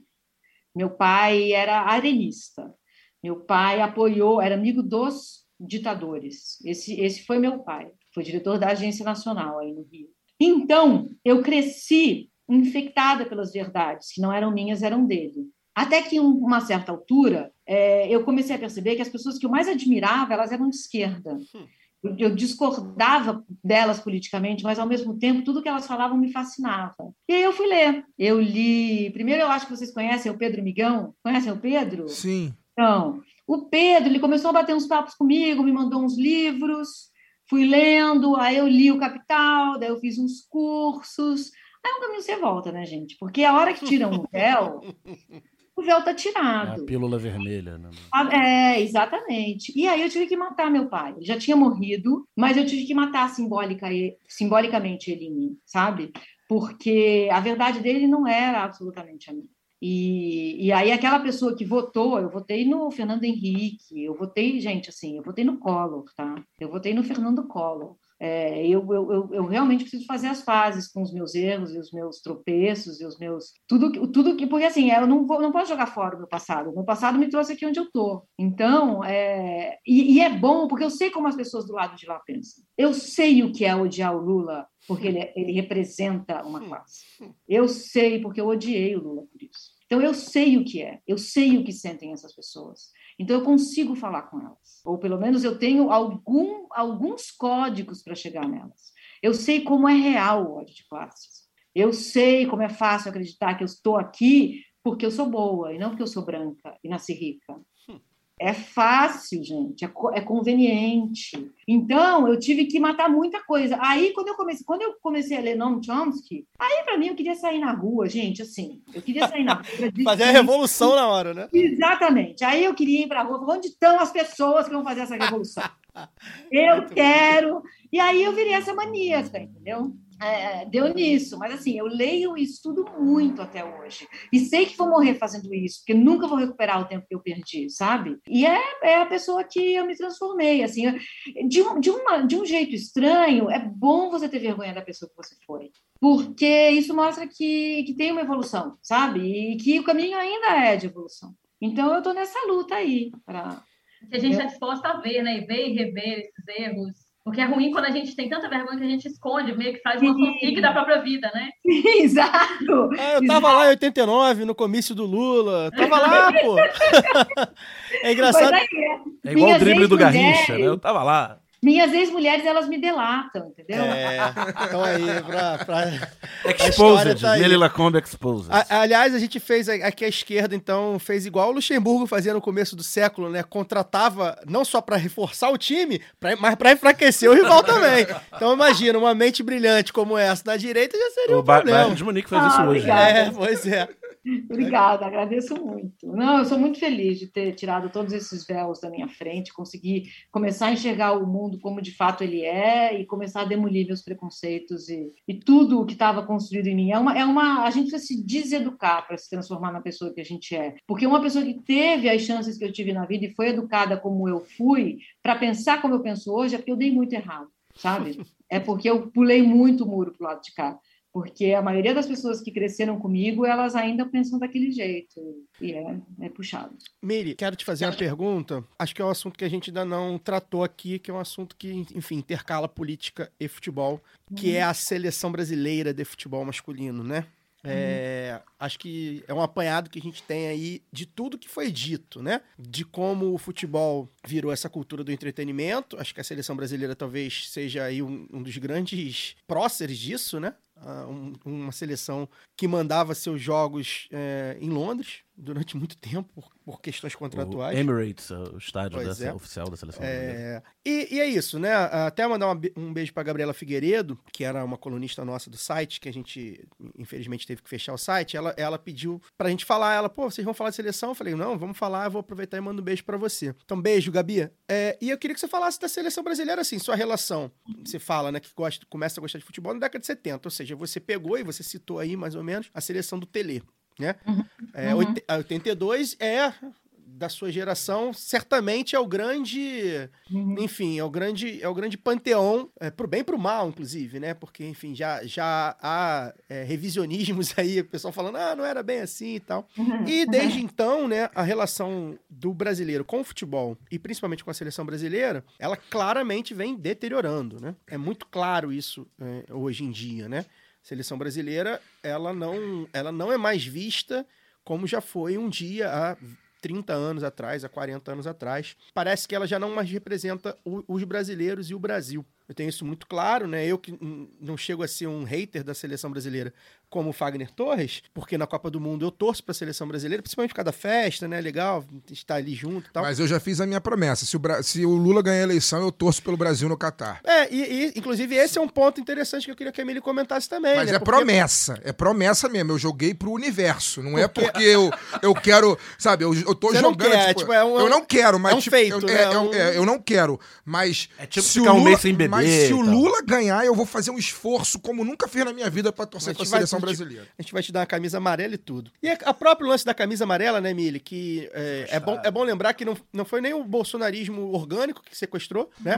O que sequestra é o antipetismo, né? Foram as manifestações, As manifestações- pró-impeachment a partir de 2015. Exatamente, né? Não, ou seja, o bolsonarismo ali ainda ainda estava muito incipiente, que é também curioso, né? Como ver, eh, desenvolve ali os mesmos elementos. Enfim, questões comerciais, os próprios jogadores, as posturas dos jogadores. É raro hoje em dia você ver um jogador até pela questão mesmo do- da grana que esses caras ganham, mas da distância, né? Estão na Europa. E mesmo estarem conectados com o povo, né? A gente vê aí o, o Ne- o Neymar, né? Que é o principal nome. Você vê que é um cara completamente desconectado da realidade. Assim, a realidade do cara, você vê que é futebol, dancinha e mulher de biquíni no Instagram. É, é- é o Neymar, né? jo- Jogar videogame, né? Ao passo que isso também, eu acho eu tenho visto isso, acho que tá, tá mudando um pouco, acho que o debate político tá tão. A Luara costuma falar isso, né? O debate político está tão vivo na gente hoje em dia, mesmo que seja para a extrema-direita, muitas vezes, infelizmente, que t- tem a reação. Então você vê jogadores como o Richarlison, por exemplo, que é um cara que começa. Ele não, não assume posições partidárias, mas é um cara que tá falando de política, tá falando de vida, tá falando de sociedade. Torço muito porque o Richarlison roube o protagonismo do Neymar na Copa.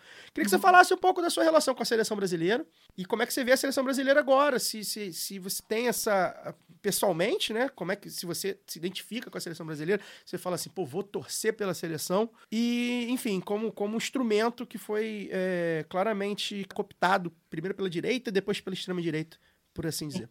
Eu, eu vou responder da seleção, mas eu queria falar só uma coisa sobre esse- o fato do Neymar, né? Ser esse cara que vive numa, numa bolha mesmo. E eu, eu acho que essa alienação do Neymar é, é uma alienação desse 1%, sabe? Porque o que, que a gente vê nesse 1%? Assim, houve uma época em que os ricos, pelo menos, co- iam às ruas e conseguiam ver a miséria. Hoje não existe isso.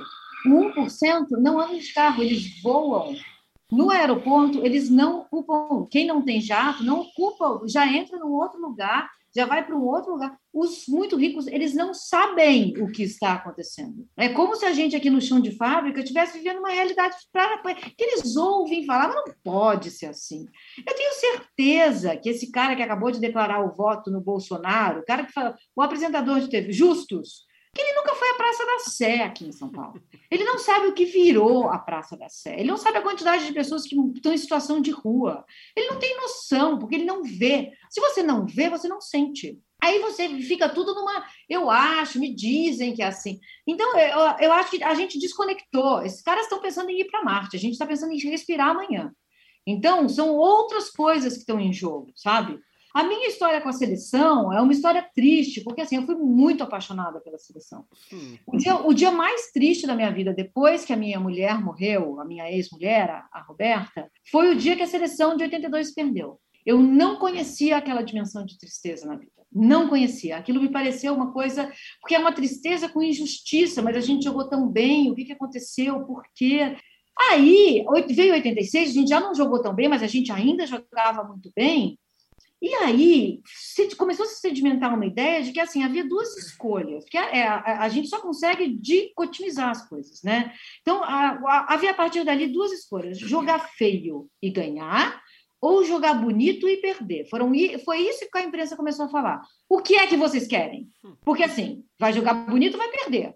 Vamos jogar feio e ganhar? Aí veio o Lazzaroni, aí começaram a transformar a meia em volante, aí a coisa virou. E deu certo. Certo, assim, com muitas aspas, né? Só que o que não deram, disseram para a gente é que havia outras possibilidades, como jogar feio e perder, né? Que foi o que, uma certa altura, a gente começou a fazer. Que é o que mais acontece.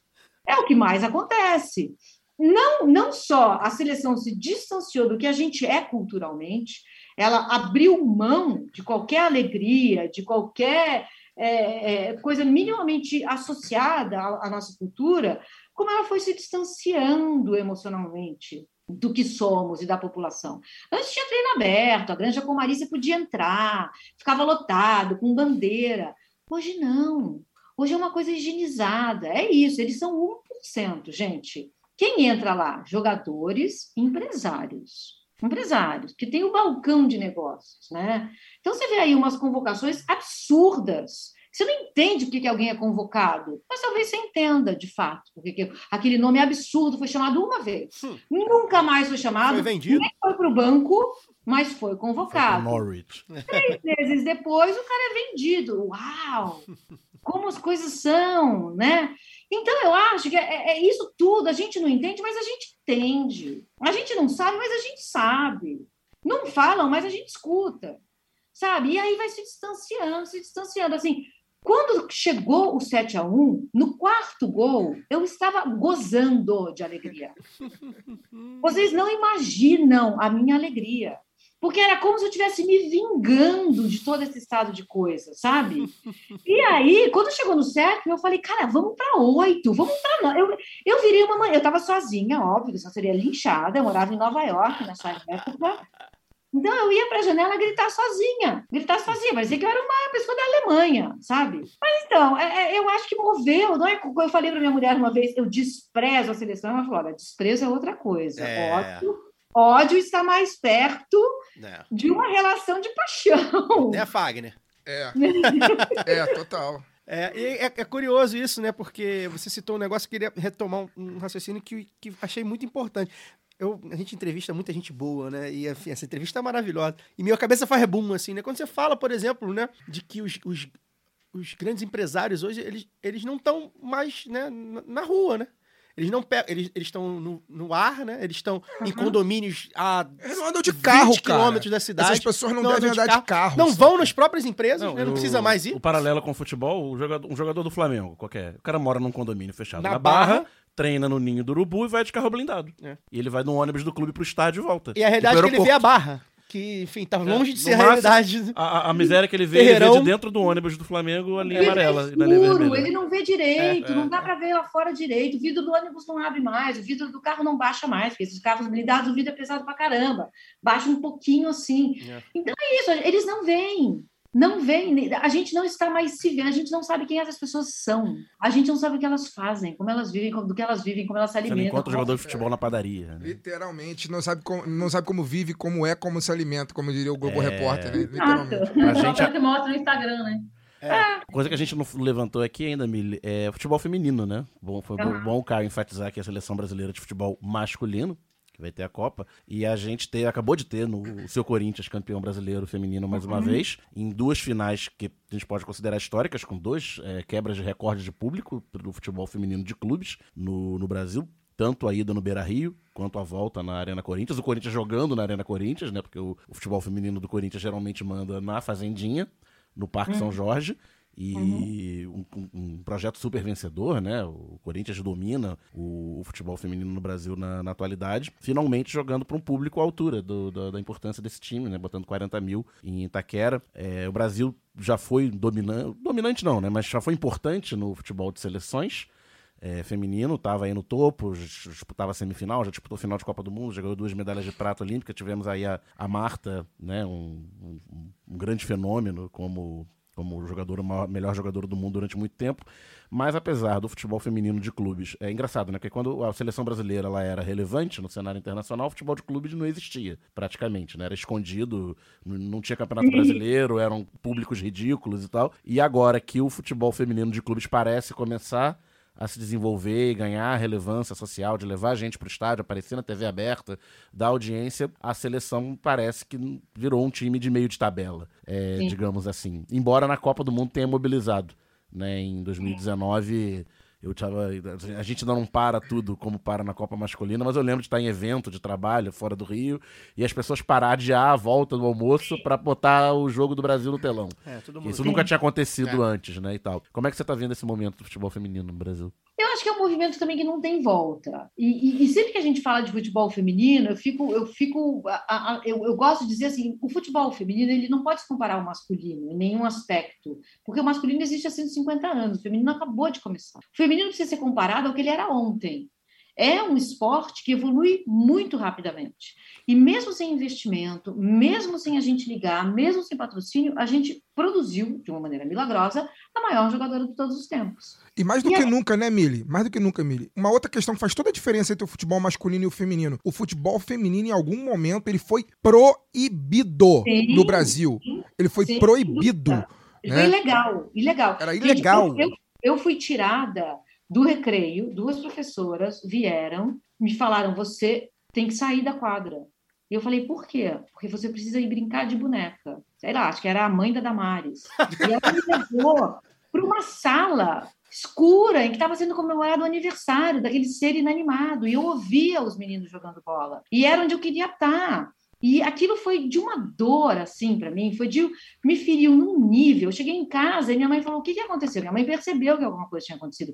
E minha mãe detestava que eu jogasse bola. Ela não gostava que eu jogava bola. E eu contei para ela, achando que ela ia falar: viu? Eu te avisei, não é para jogar. Ela, no dia seguinte, me levou para o colégio, chutou a porta da sala da diretora e falou: minha filha vai jogar bola enquanto ela quiser jogar bola. E nunca mais vocês vão tirar ela. E alguém falou, mas não pode. Aí legal, ela falou, então a minha filha vai ser uma desobediente da lei. Ela vai praticar a desobediência. E é isso que a gente vai fazer. E aí eu joguei, mas aí entrou na minha cabeça que eu estava fazendo uma coisa que era proibida. E depois que deixou de ser proibido, eu estava fazendo uma coisa que era ilegítima. Porque eu sempre joguei com os homens. Não havia o time das mulheres quando eu estava crescendo. Então eu tinha que jogar com os homens.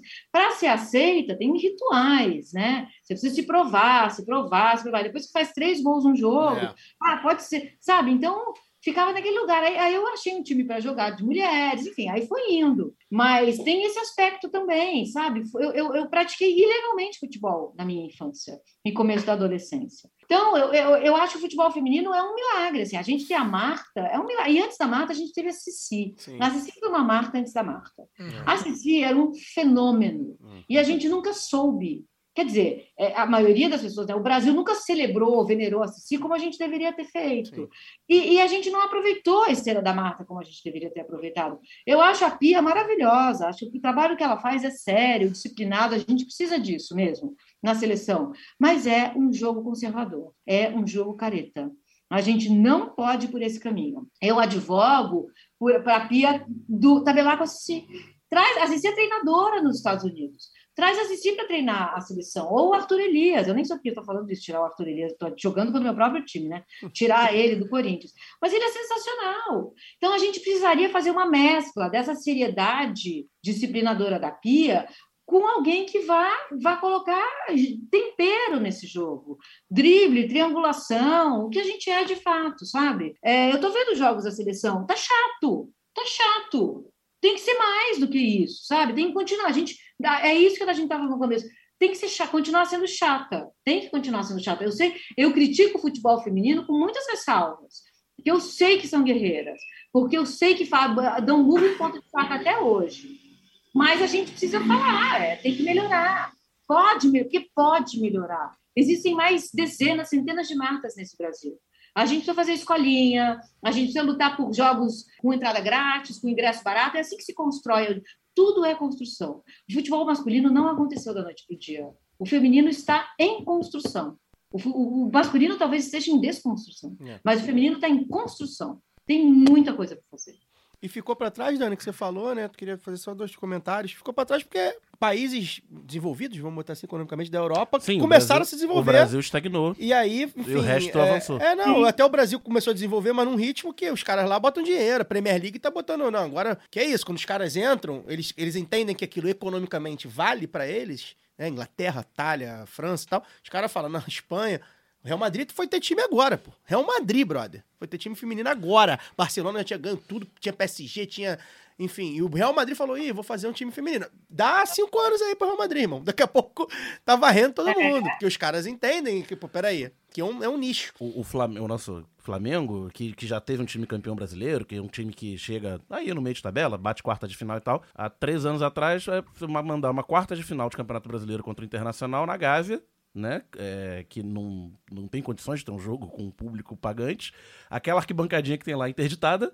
Então você espremia as 500 pessoas que apareceram, espremia numa cadeirinha ali no alambrado e tal. É complicado. E outra dentro que eu queria falar, antes de passar pro Fagner, é o fato do Cor- o Corinthians, cara, e aí eu mandar um beijo pro André Amin, que diz que ele, ele diz que eu sou corintiano enrustido, é porque eu admiro muito o Corinthians em, em certos, certos aspectos. A torcida do Corinthians, ela é, ela é muito envolvida com outros esportes.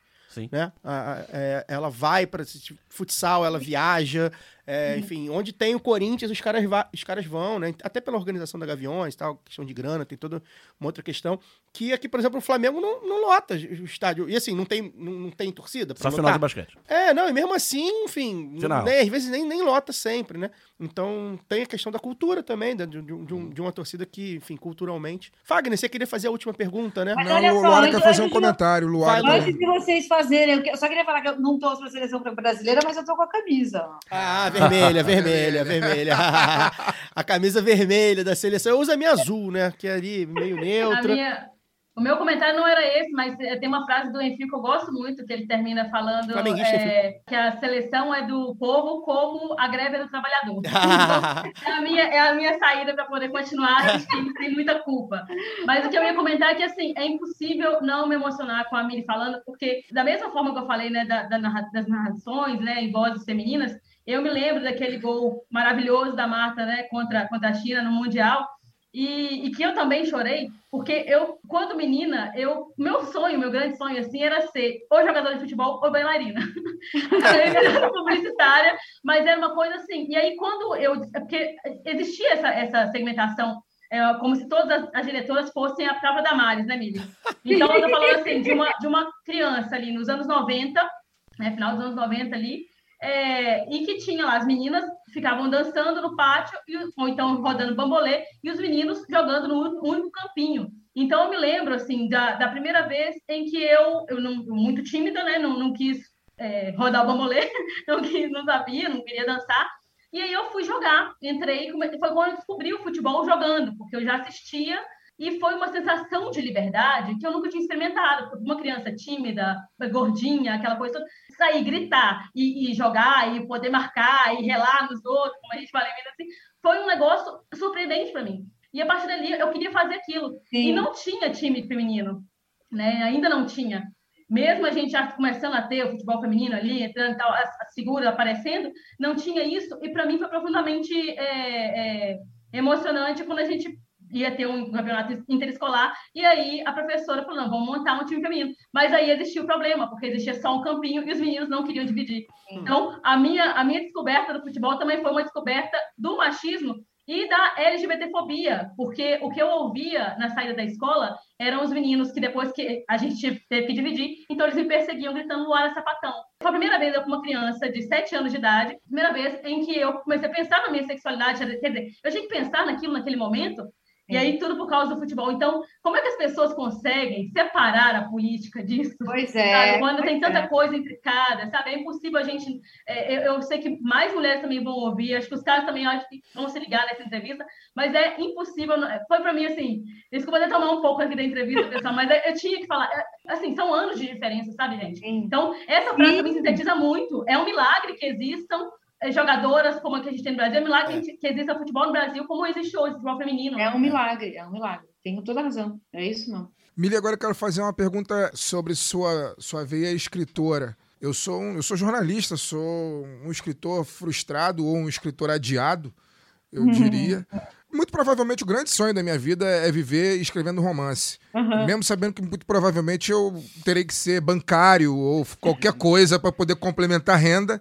Mas o meu grande sonho era escrever romance. E muitas vezes, eu, como falei já ao longo dessa entrevista, com 40 anos, eu já me, me peguei pensando assim, porra, eu tinha que sentar a bunda no, no, na cadeira e começar a escrever e ver o que que sai. Eu já escrevi coisas muito boas, outras nem tanto, mas eu preciso sentar e escrever. E eu sempre coloco alguma coisa como como um empecilho para isso. Ah, eu trabalho demais, eu preciso. Um procrastinador, né? Eu preciso trabalhar demais. Ah, eu tenho que limpar o cocô da minha cachorra, eu tenho que colocar água pros gatos, eu tenho que dar atenção pra minha sogra, eu tenho que dar atenção pra minha companheira, eu tenho que ver o Fluminense. Jogar um fifinha. É, enfim, eu coloco muitas coisas na, na frente e acabo é, adiando isso. Por isso que eu falo que eu sou um um escritor adiado. Espero que eu ainda viva pelo menos mais 40 anos. A vitória do Lula é muito importante para isso. É, então Embora a noite do dia 30, seja qual for o resultado, vai lhe roubar alguns anos. É, é. Então, então eu preciso viver mais uns 40 anos, quem sabe, para que um dia eu tenha maturidade e simplesmente olhe e pense, fala, cara, a hora de escrever é agora. E eu não consegui isso ainda mas um dia espero conseguir. E você, como é que é esse ritual do, da escritora? É, a escritora que faz que, que fez romances, romances elogiados, inclusive. Como que funciona a mente da escritora? Quem sabe ouvindo você falar, eu possa roubar um pouquinho para mim e colocar em prática também. Eu acho, olha, para você escrever, é, vem desse lugar aí de eu sei que eu gosto disso sabe? Eu escrevo desde que eu era bem pequeno, assim. É... Quando eu aprendi a escrever, eu comecei a escrever coisas que vinham na minha cabeça. E é uma coisa que me fazia, tipo, jogar bola. Era, era o mesmo lugar de emoção para mim, sabe? É... eu preciso escrever. Isso que eu estou fazendo aqui, é entre um turno e outro, que eu estou escrevendo maniacamente, me faz respirar, me faz existir, sabe? Senão eu estaria dando cabeçada na parede, assim. Então, vem desse lugar aí. A hora que tiver que acontecer, vai, tem histórias maravilhosas, pessoas. O Saramago, acho que lançou o primeiro livro é. dele com, com com 50 ela vai, né, gente? O, meu, o meu romance eu la- eu lancei com 45. Então, eu acho que é, é, é uma, é uma coisa- ainda mais nesse estado neoliberal de coisas, em que a gente está sempre muito cansado para escrever. Parece sempre uma coisa idílica, né? É, ah, é, é tipo quando tiver um tempo. E não- uma hora vai- você vai sentar e vai escrever. Você vai ter uma ideia de um romance, de uma história que precisa ser contada e que ela vai passar por você. E ela vai sair. Mas não é, também fica colocando isso na gente assim. é, tem uma hora, tem um prazo. Quanto mais vida você tiver, mais fácil vai ser você você escrever. Porque tem coisas que você está vendo, mais do que vendo, tem coisas que você vai sentir.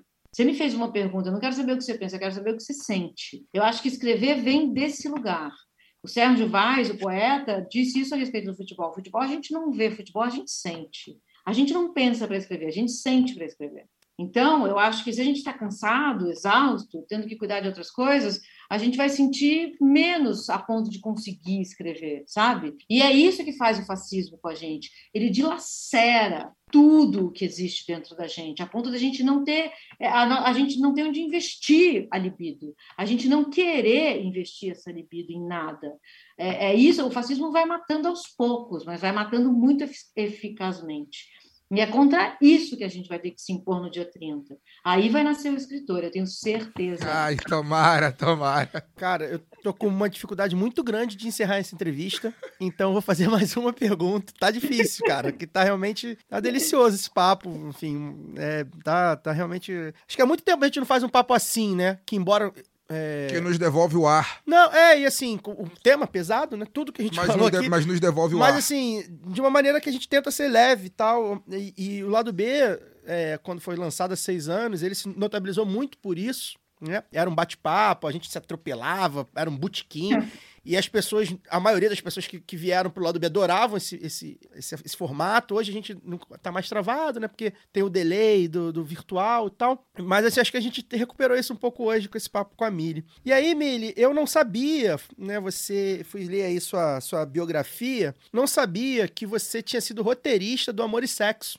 E isso Aham. me chamou muita atenção, porque eu vi o programa, não prestava atenção nos créditos. Normalmente eu presto, desde pequenininho, eu presto atenção quem faz o, quem faz o quê. Mas a Miri participava, do Participava, programa participava. mesmo. é. Não- É, não, mas assim, participava, eu achava que, enfim, como outros tantos participavam. né? E eu via, né, é, eventualmente, minha mãe adorava Amor e Sexo. E qual o grande barato? Eu acho que Amor e Sexo talvez tenha sido a última grande revolução da, da Uhum. TV aberta, pra mim, assim. Não é porque você tá aqui, não. Porque realmente eu acho que mobilizou. Primeiro que entendeu, foi um programa da Globo que entendeu é, a segunda tela, né? O pessoal tweetava, o pessoal, enfim, repercutia aquilo na rede social. Isso na Globo, a Globo demorou um pouco, né? Acho que o Masterchef conseguiu bem na Band e tal, entre outros. Acho que a Globo demorou um pouco a entender que, cara, o pessoal tá vendo aqui, quer twittar, quer falar no Facebook, quer falar no Instagram e tal. Então repercutia muito na rede social. E ao mesmo tempo, cara, porra, era a Globo botando mulher pra se beijar, homem é, pelado, é, falando de sexo oral, falando de sexo anal, falando de porra, orgasmo feminino. A Globo é comunista, né? A gente sabe. É. e, cara, pô, no momento que já era crescente, se a gente datar aí, que eu acredito que a, a- a escalada fascista se dá a partir de 2010, enfim, pelo, como foi, acho que a eleição de 2010, que se, em 2014 se acirra, né? O Fagner mesmo conta que em 2014 já, já saía na porrada com, É, com gente- 2014 eu saí na porrada literal na rua. com, com o aecista, Com né? aecista. Porque o, o Aécio já estava ali, né, flertando Sim. com, com o fascismo, enfim. E o amor e sexo é desse período, né? Então, que é isso, né? Que eu- a gente sempre fala aqui no lado B. Os caras reagem quando a gente age e ao mesmo tempo a gente reage também. Então a gente vai intensificando a luta. Então, eu queria que você comentasse como é que foi essa experiência, né? É, e você, inclusive, como uma mulher lésbica, ou seja, carrega com você, com seu corpo, com, a sua, com o seu jeito de ser, com a sua orientação sexual, carrega com uma questão que é sexual, né? Como eu falei, da orientação sexual, que é uma questão que ainda é muito delicada, né? Pra gente. A gente sabe como, como é, enfim, ser uma mulher lésbica na opinião pública, na sociedade e tudo mais. E ao mesmo tempo ter participado, né, ativamente. De um, de um programa que eu acho que revolucionou, pelo- revolucionou talvez seja um exagero, mas que rompeu paradigmas na TV brasileira, sem dúvida, isso sem dúvida, porque ele era... Da mesma maneira que Miri fala do lado B no programa, eu acho que o Amor e Sexo na Globo era uma pena que ele fosse ao ar tão tarde.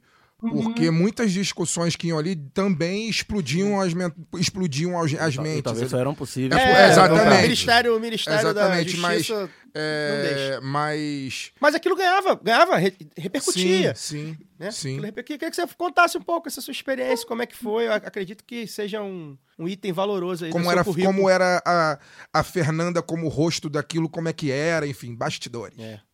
é. Não, cara, foi uma experiência muito maravilhosa da minha vida, assim. É, o Amor e Sexo ele existiu por quase 10 anos, mas a gente só lembra dos últimos cinco, que foi quando ele ficou realmente político. Os primeiros cinco, ele era um programa ali na grade da Globo, feito por pessoas que estavam ali na Globo. Nos últimos cinco, a Fernanda começou a se incomodar com as coisas que ela tinha que falar.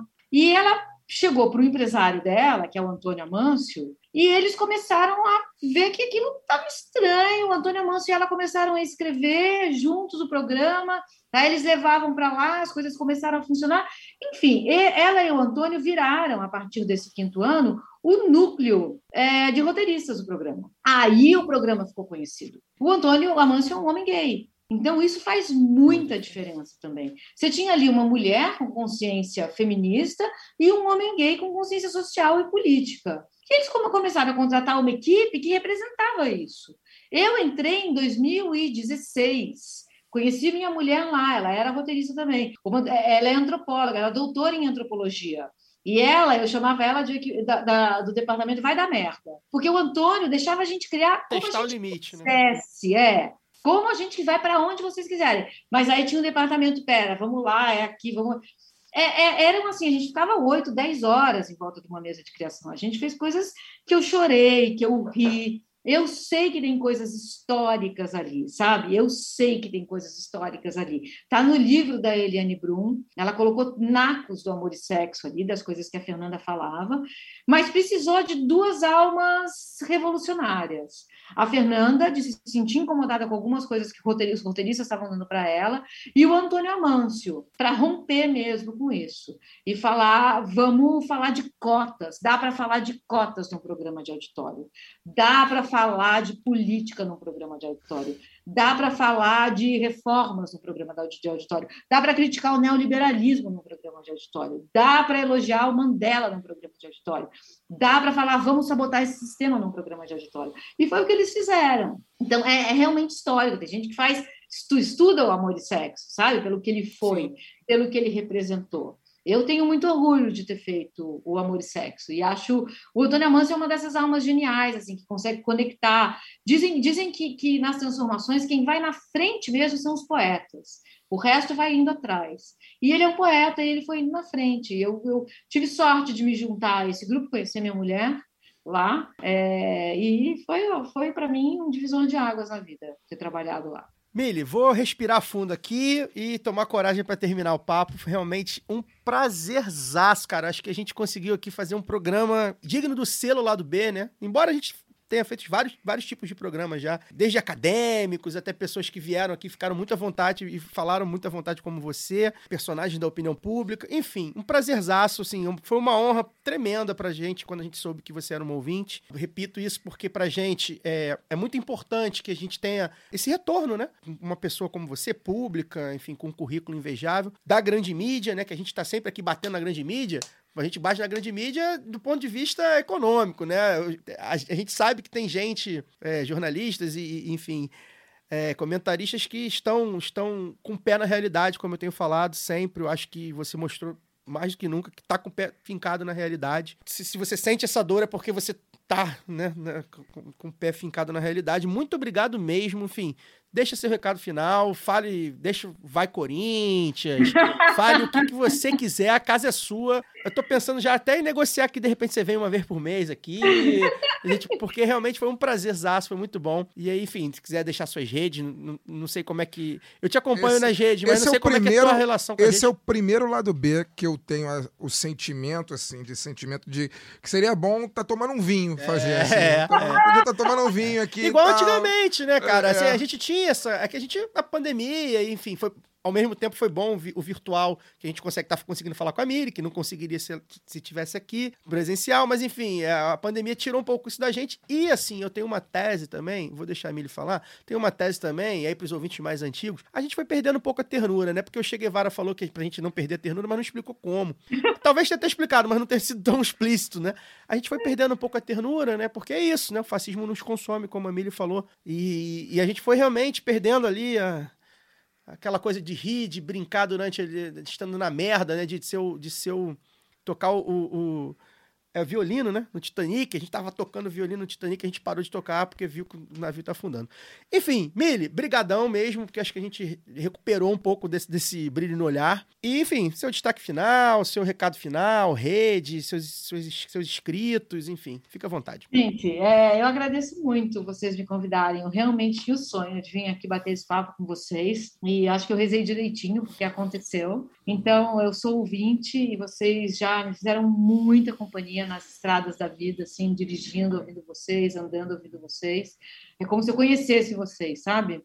Agradeço muito o convite. Eu estou no Instagram, é M Lacombe, e eu estou no Twitter, Mili Lacombe. Eu queria dizer que a alegria ela é arma de luta, assim. A alegria é ferramenta de resistência. A gente vai virar esse jogo, assim, é, é, não que, que o Lula esteja perdendo, o Lula está ganhando, mas eu digo a gente vai tirar esses monstros e afastar o fascismo do poder.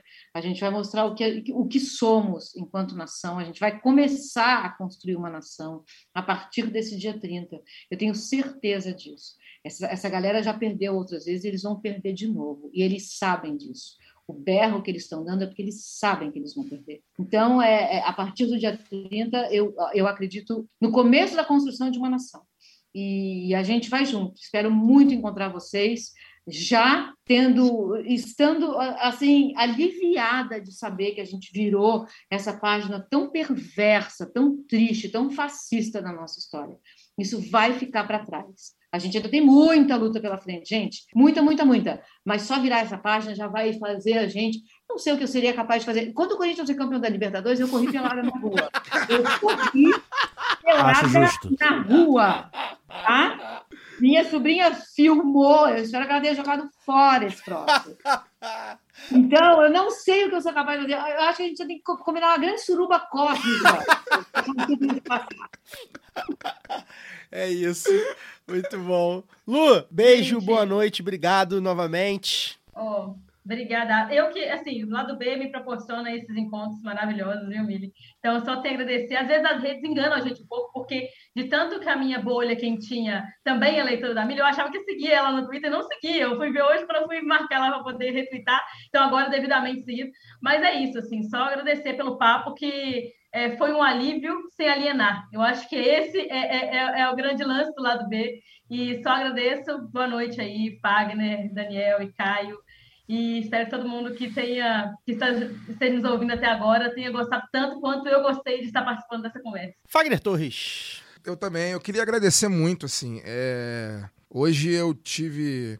O- Os dias, de uma maneira geral, têm sido muito difíceis, mas hoje eu tava. Hoje eu fui trabalhar no escritório, né? Eu não vou todos os dias, eu costumo ir às vezes duas vezes por semana. E hoje fui e em um, um determinado momento da tarde, é, eu simplesmente parei de trabalhar, desci do elevador e fiquei do lado de baixo do prédio, assim, porque eu tava com uma dificuldade muito grande de respirar, como se, como se eu tivesse de verdade sendo asfixiado, assim. E, pô, não é, sabe, eu sei que não é nenhum problema físico, embora eu esteja assim acima do peso, mas não é um problema físico. É uma sensação de sufocamento muito real mesmo. E aí eu desci pra respirar, enfim, esses 10, 15 minutos que eu dei uma procrastinada no meu trabalho pra poder voltar a me conectar e falar, não, tô respirando e tal. E vi pra cá agora gravar com vocês, cara. Foi maior dificuldade porque eu o, o metrô deu problema no meio do caminho, eu tive que descer e vir andando, mas consegui chegar a tempo, foi... E ter essa conversa contigo, Mili, porra, eu sou, né, jornalista, como você sabe, já tá cansado de me ouvir falar aqui,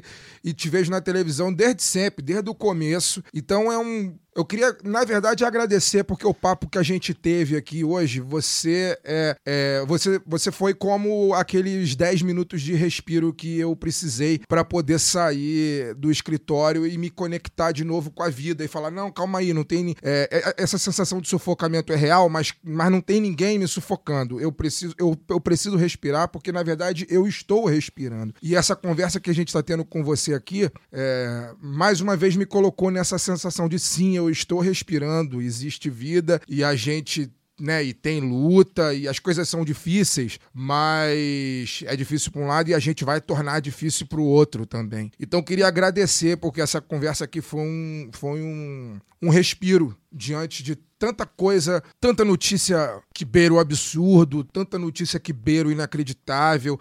Eu acho que as pessoas que vão ouvir esse podcast vão ficar com essa sensação também ao final, vão vão falar, porra, o lado B às vezes, muitas vezes, muita gente fala, né? Muitas vezes o lado B, quando termino de ouvir, eu tô com a, o, a garganta trancada, ou muitas vezes o lado B, é, ele proporciona botar para fora aquilo que eu tô sentindo. E eu acho que quem vai ouvir esse lado B de hoje, que a gente tá gravando com você, muito provavelmente vai ter a mesma sensação que eu tô tendo agora, que é a sensação do alívio. Falar, porra, foi muito bacana, foi muito legal conversar. A gente falou sobre dezenas de temas aqui e ficaria falando muito mais se o estúdio não tivesse limite de hora, né? E muitas vezes eu saio daqui para tomar, saio daqui com os amigos, com eles aqui para tomar uma cerveja, para poder desopilar tudo que a gente, todo o desabafo que a gente coloca para fora nos microfones. E hoje se a gente for tomar uma cerveja vai ser para celebrar que mais uma vez, mais uma semana nós estivemos aqui e batendo papo com uma pessoa tão bacana. Então, obrigado mesmo por ter aceitado e dizer que a casa está aberta e quando você estiver no Rio, é só falar. Falo, gente, me chama que eu venho, tá? Minha mulher mora aí no Rio, a próxima vez que eu estiver aí, eu dou um toque para vocês. Por favor. Agradeço demais esse depoimento. Obrigada, pai. Daniel Soares, boa noite. Boa noite. É... Faço, faço minhas as palavras né, de, de vocês, pra gente não ficar chovendo no molhado, que o programa tá longo. É... A gente toma um chopp na Glicério, que eu moro ali pertinho, pra me matar saudade da infância. Boa! Eu vou visitar a rua e o apartamento lá que eu morei. Quero. Gente, antes de eu me despedir aqui, né, lembrar que os ganhadores, né, ganhadoras do sorteio da camisa crítica para apoiadores e apoiadoras que não responderam o nosso contato, tá? É a Helena Scatone, o Miguel Pinheiro, Gustavo Gonçalves Gomes, o Luiz Felipe Marques e o Rafael Santana Santos. Olhem seus e-mails de cadastro ou entre em contato com a gente via redes sociais para escolherem os brindes, enfim, mandarem endereço certinho para vocês receberem os brindes. Lembrar aqui que domingo agora, né, dia 16, é, estaremos na live pós-debate da Band, primeiro debate do segundo turno, já com, com a presença confirmada de Bolsonaro e de Lula. É, a gente vai fazer a live que a gente fez, né, no mesmo molde que a gente fez da última. O horário é mais cedo, tá previsto ali para acabar umas 10h30. A gente vai ver quem é que vai participar, a gente tá escalando o time ainda, de repente não vai ser time completo, vamos fazer uma escalinha, porque enfim, 10 e meia da noite, mas a gente conta com vocês lá no YouTube do Lado B. Enfim, joguem aí youtube.com barra Lado B do Rio, já tem lá o link. A gente espera vocês, principalmente quem é fissurado, né, do debate, que fica ali querendo ouvir. E, enfim, a gente, como tenho falado, a gente tá com a realidade, né? A gente tá com a realidade, então a gente vai debater do ponto de vista real, já que, como a Miri falou, não era nem para esse cidadão estar no debate público, já que ele está, a gente tenta fazer alguma análise possível. Bem, a gente fica por aqui. É, semana que vem tem mais lá do B do Rio. Estou negociando ainda o nosso convidado ou convidada. Vocês saberão em breve nas redes sociais. Obrigado para quem ouviu aí durante duas horas. Até semana que vem. Valeu. Esse podcast foi editado por Fernando Cesarotti.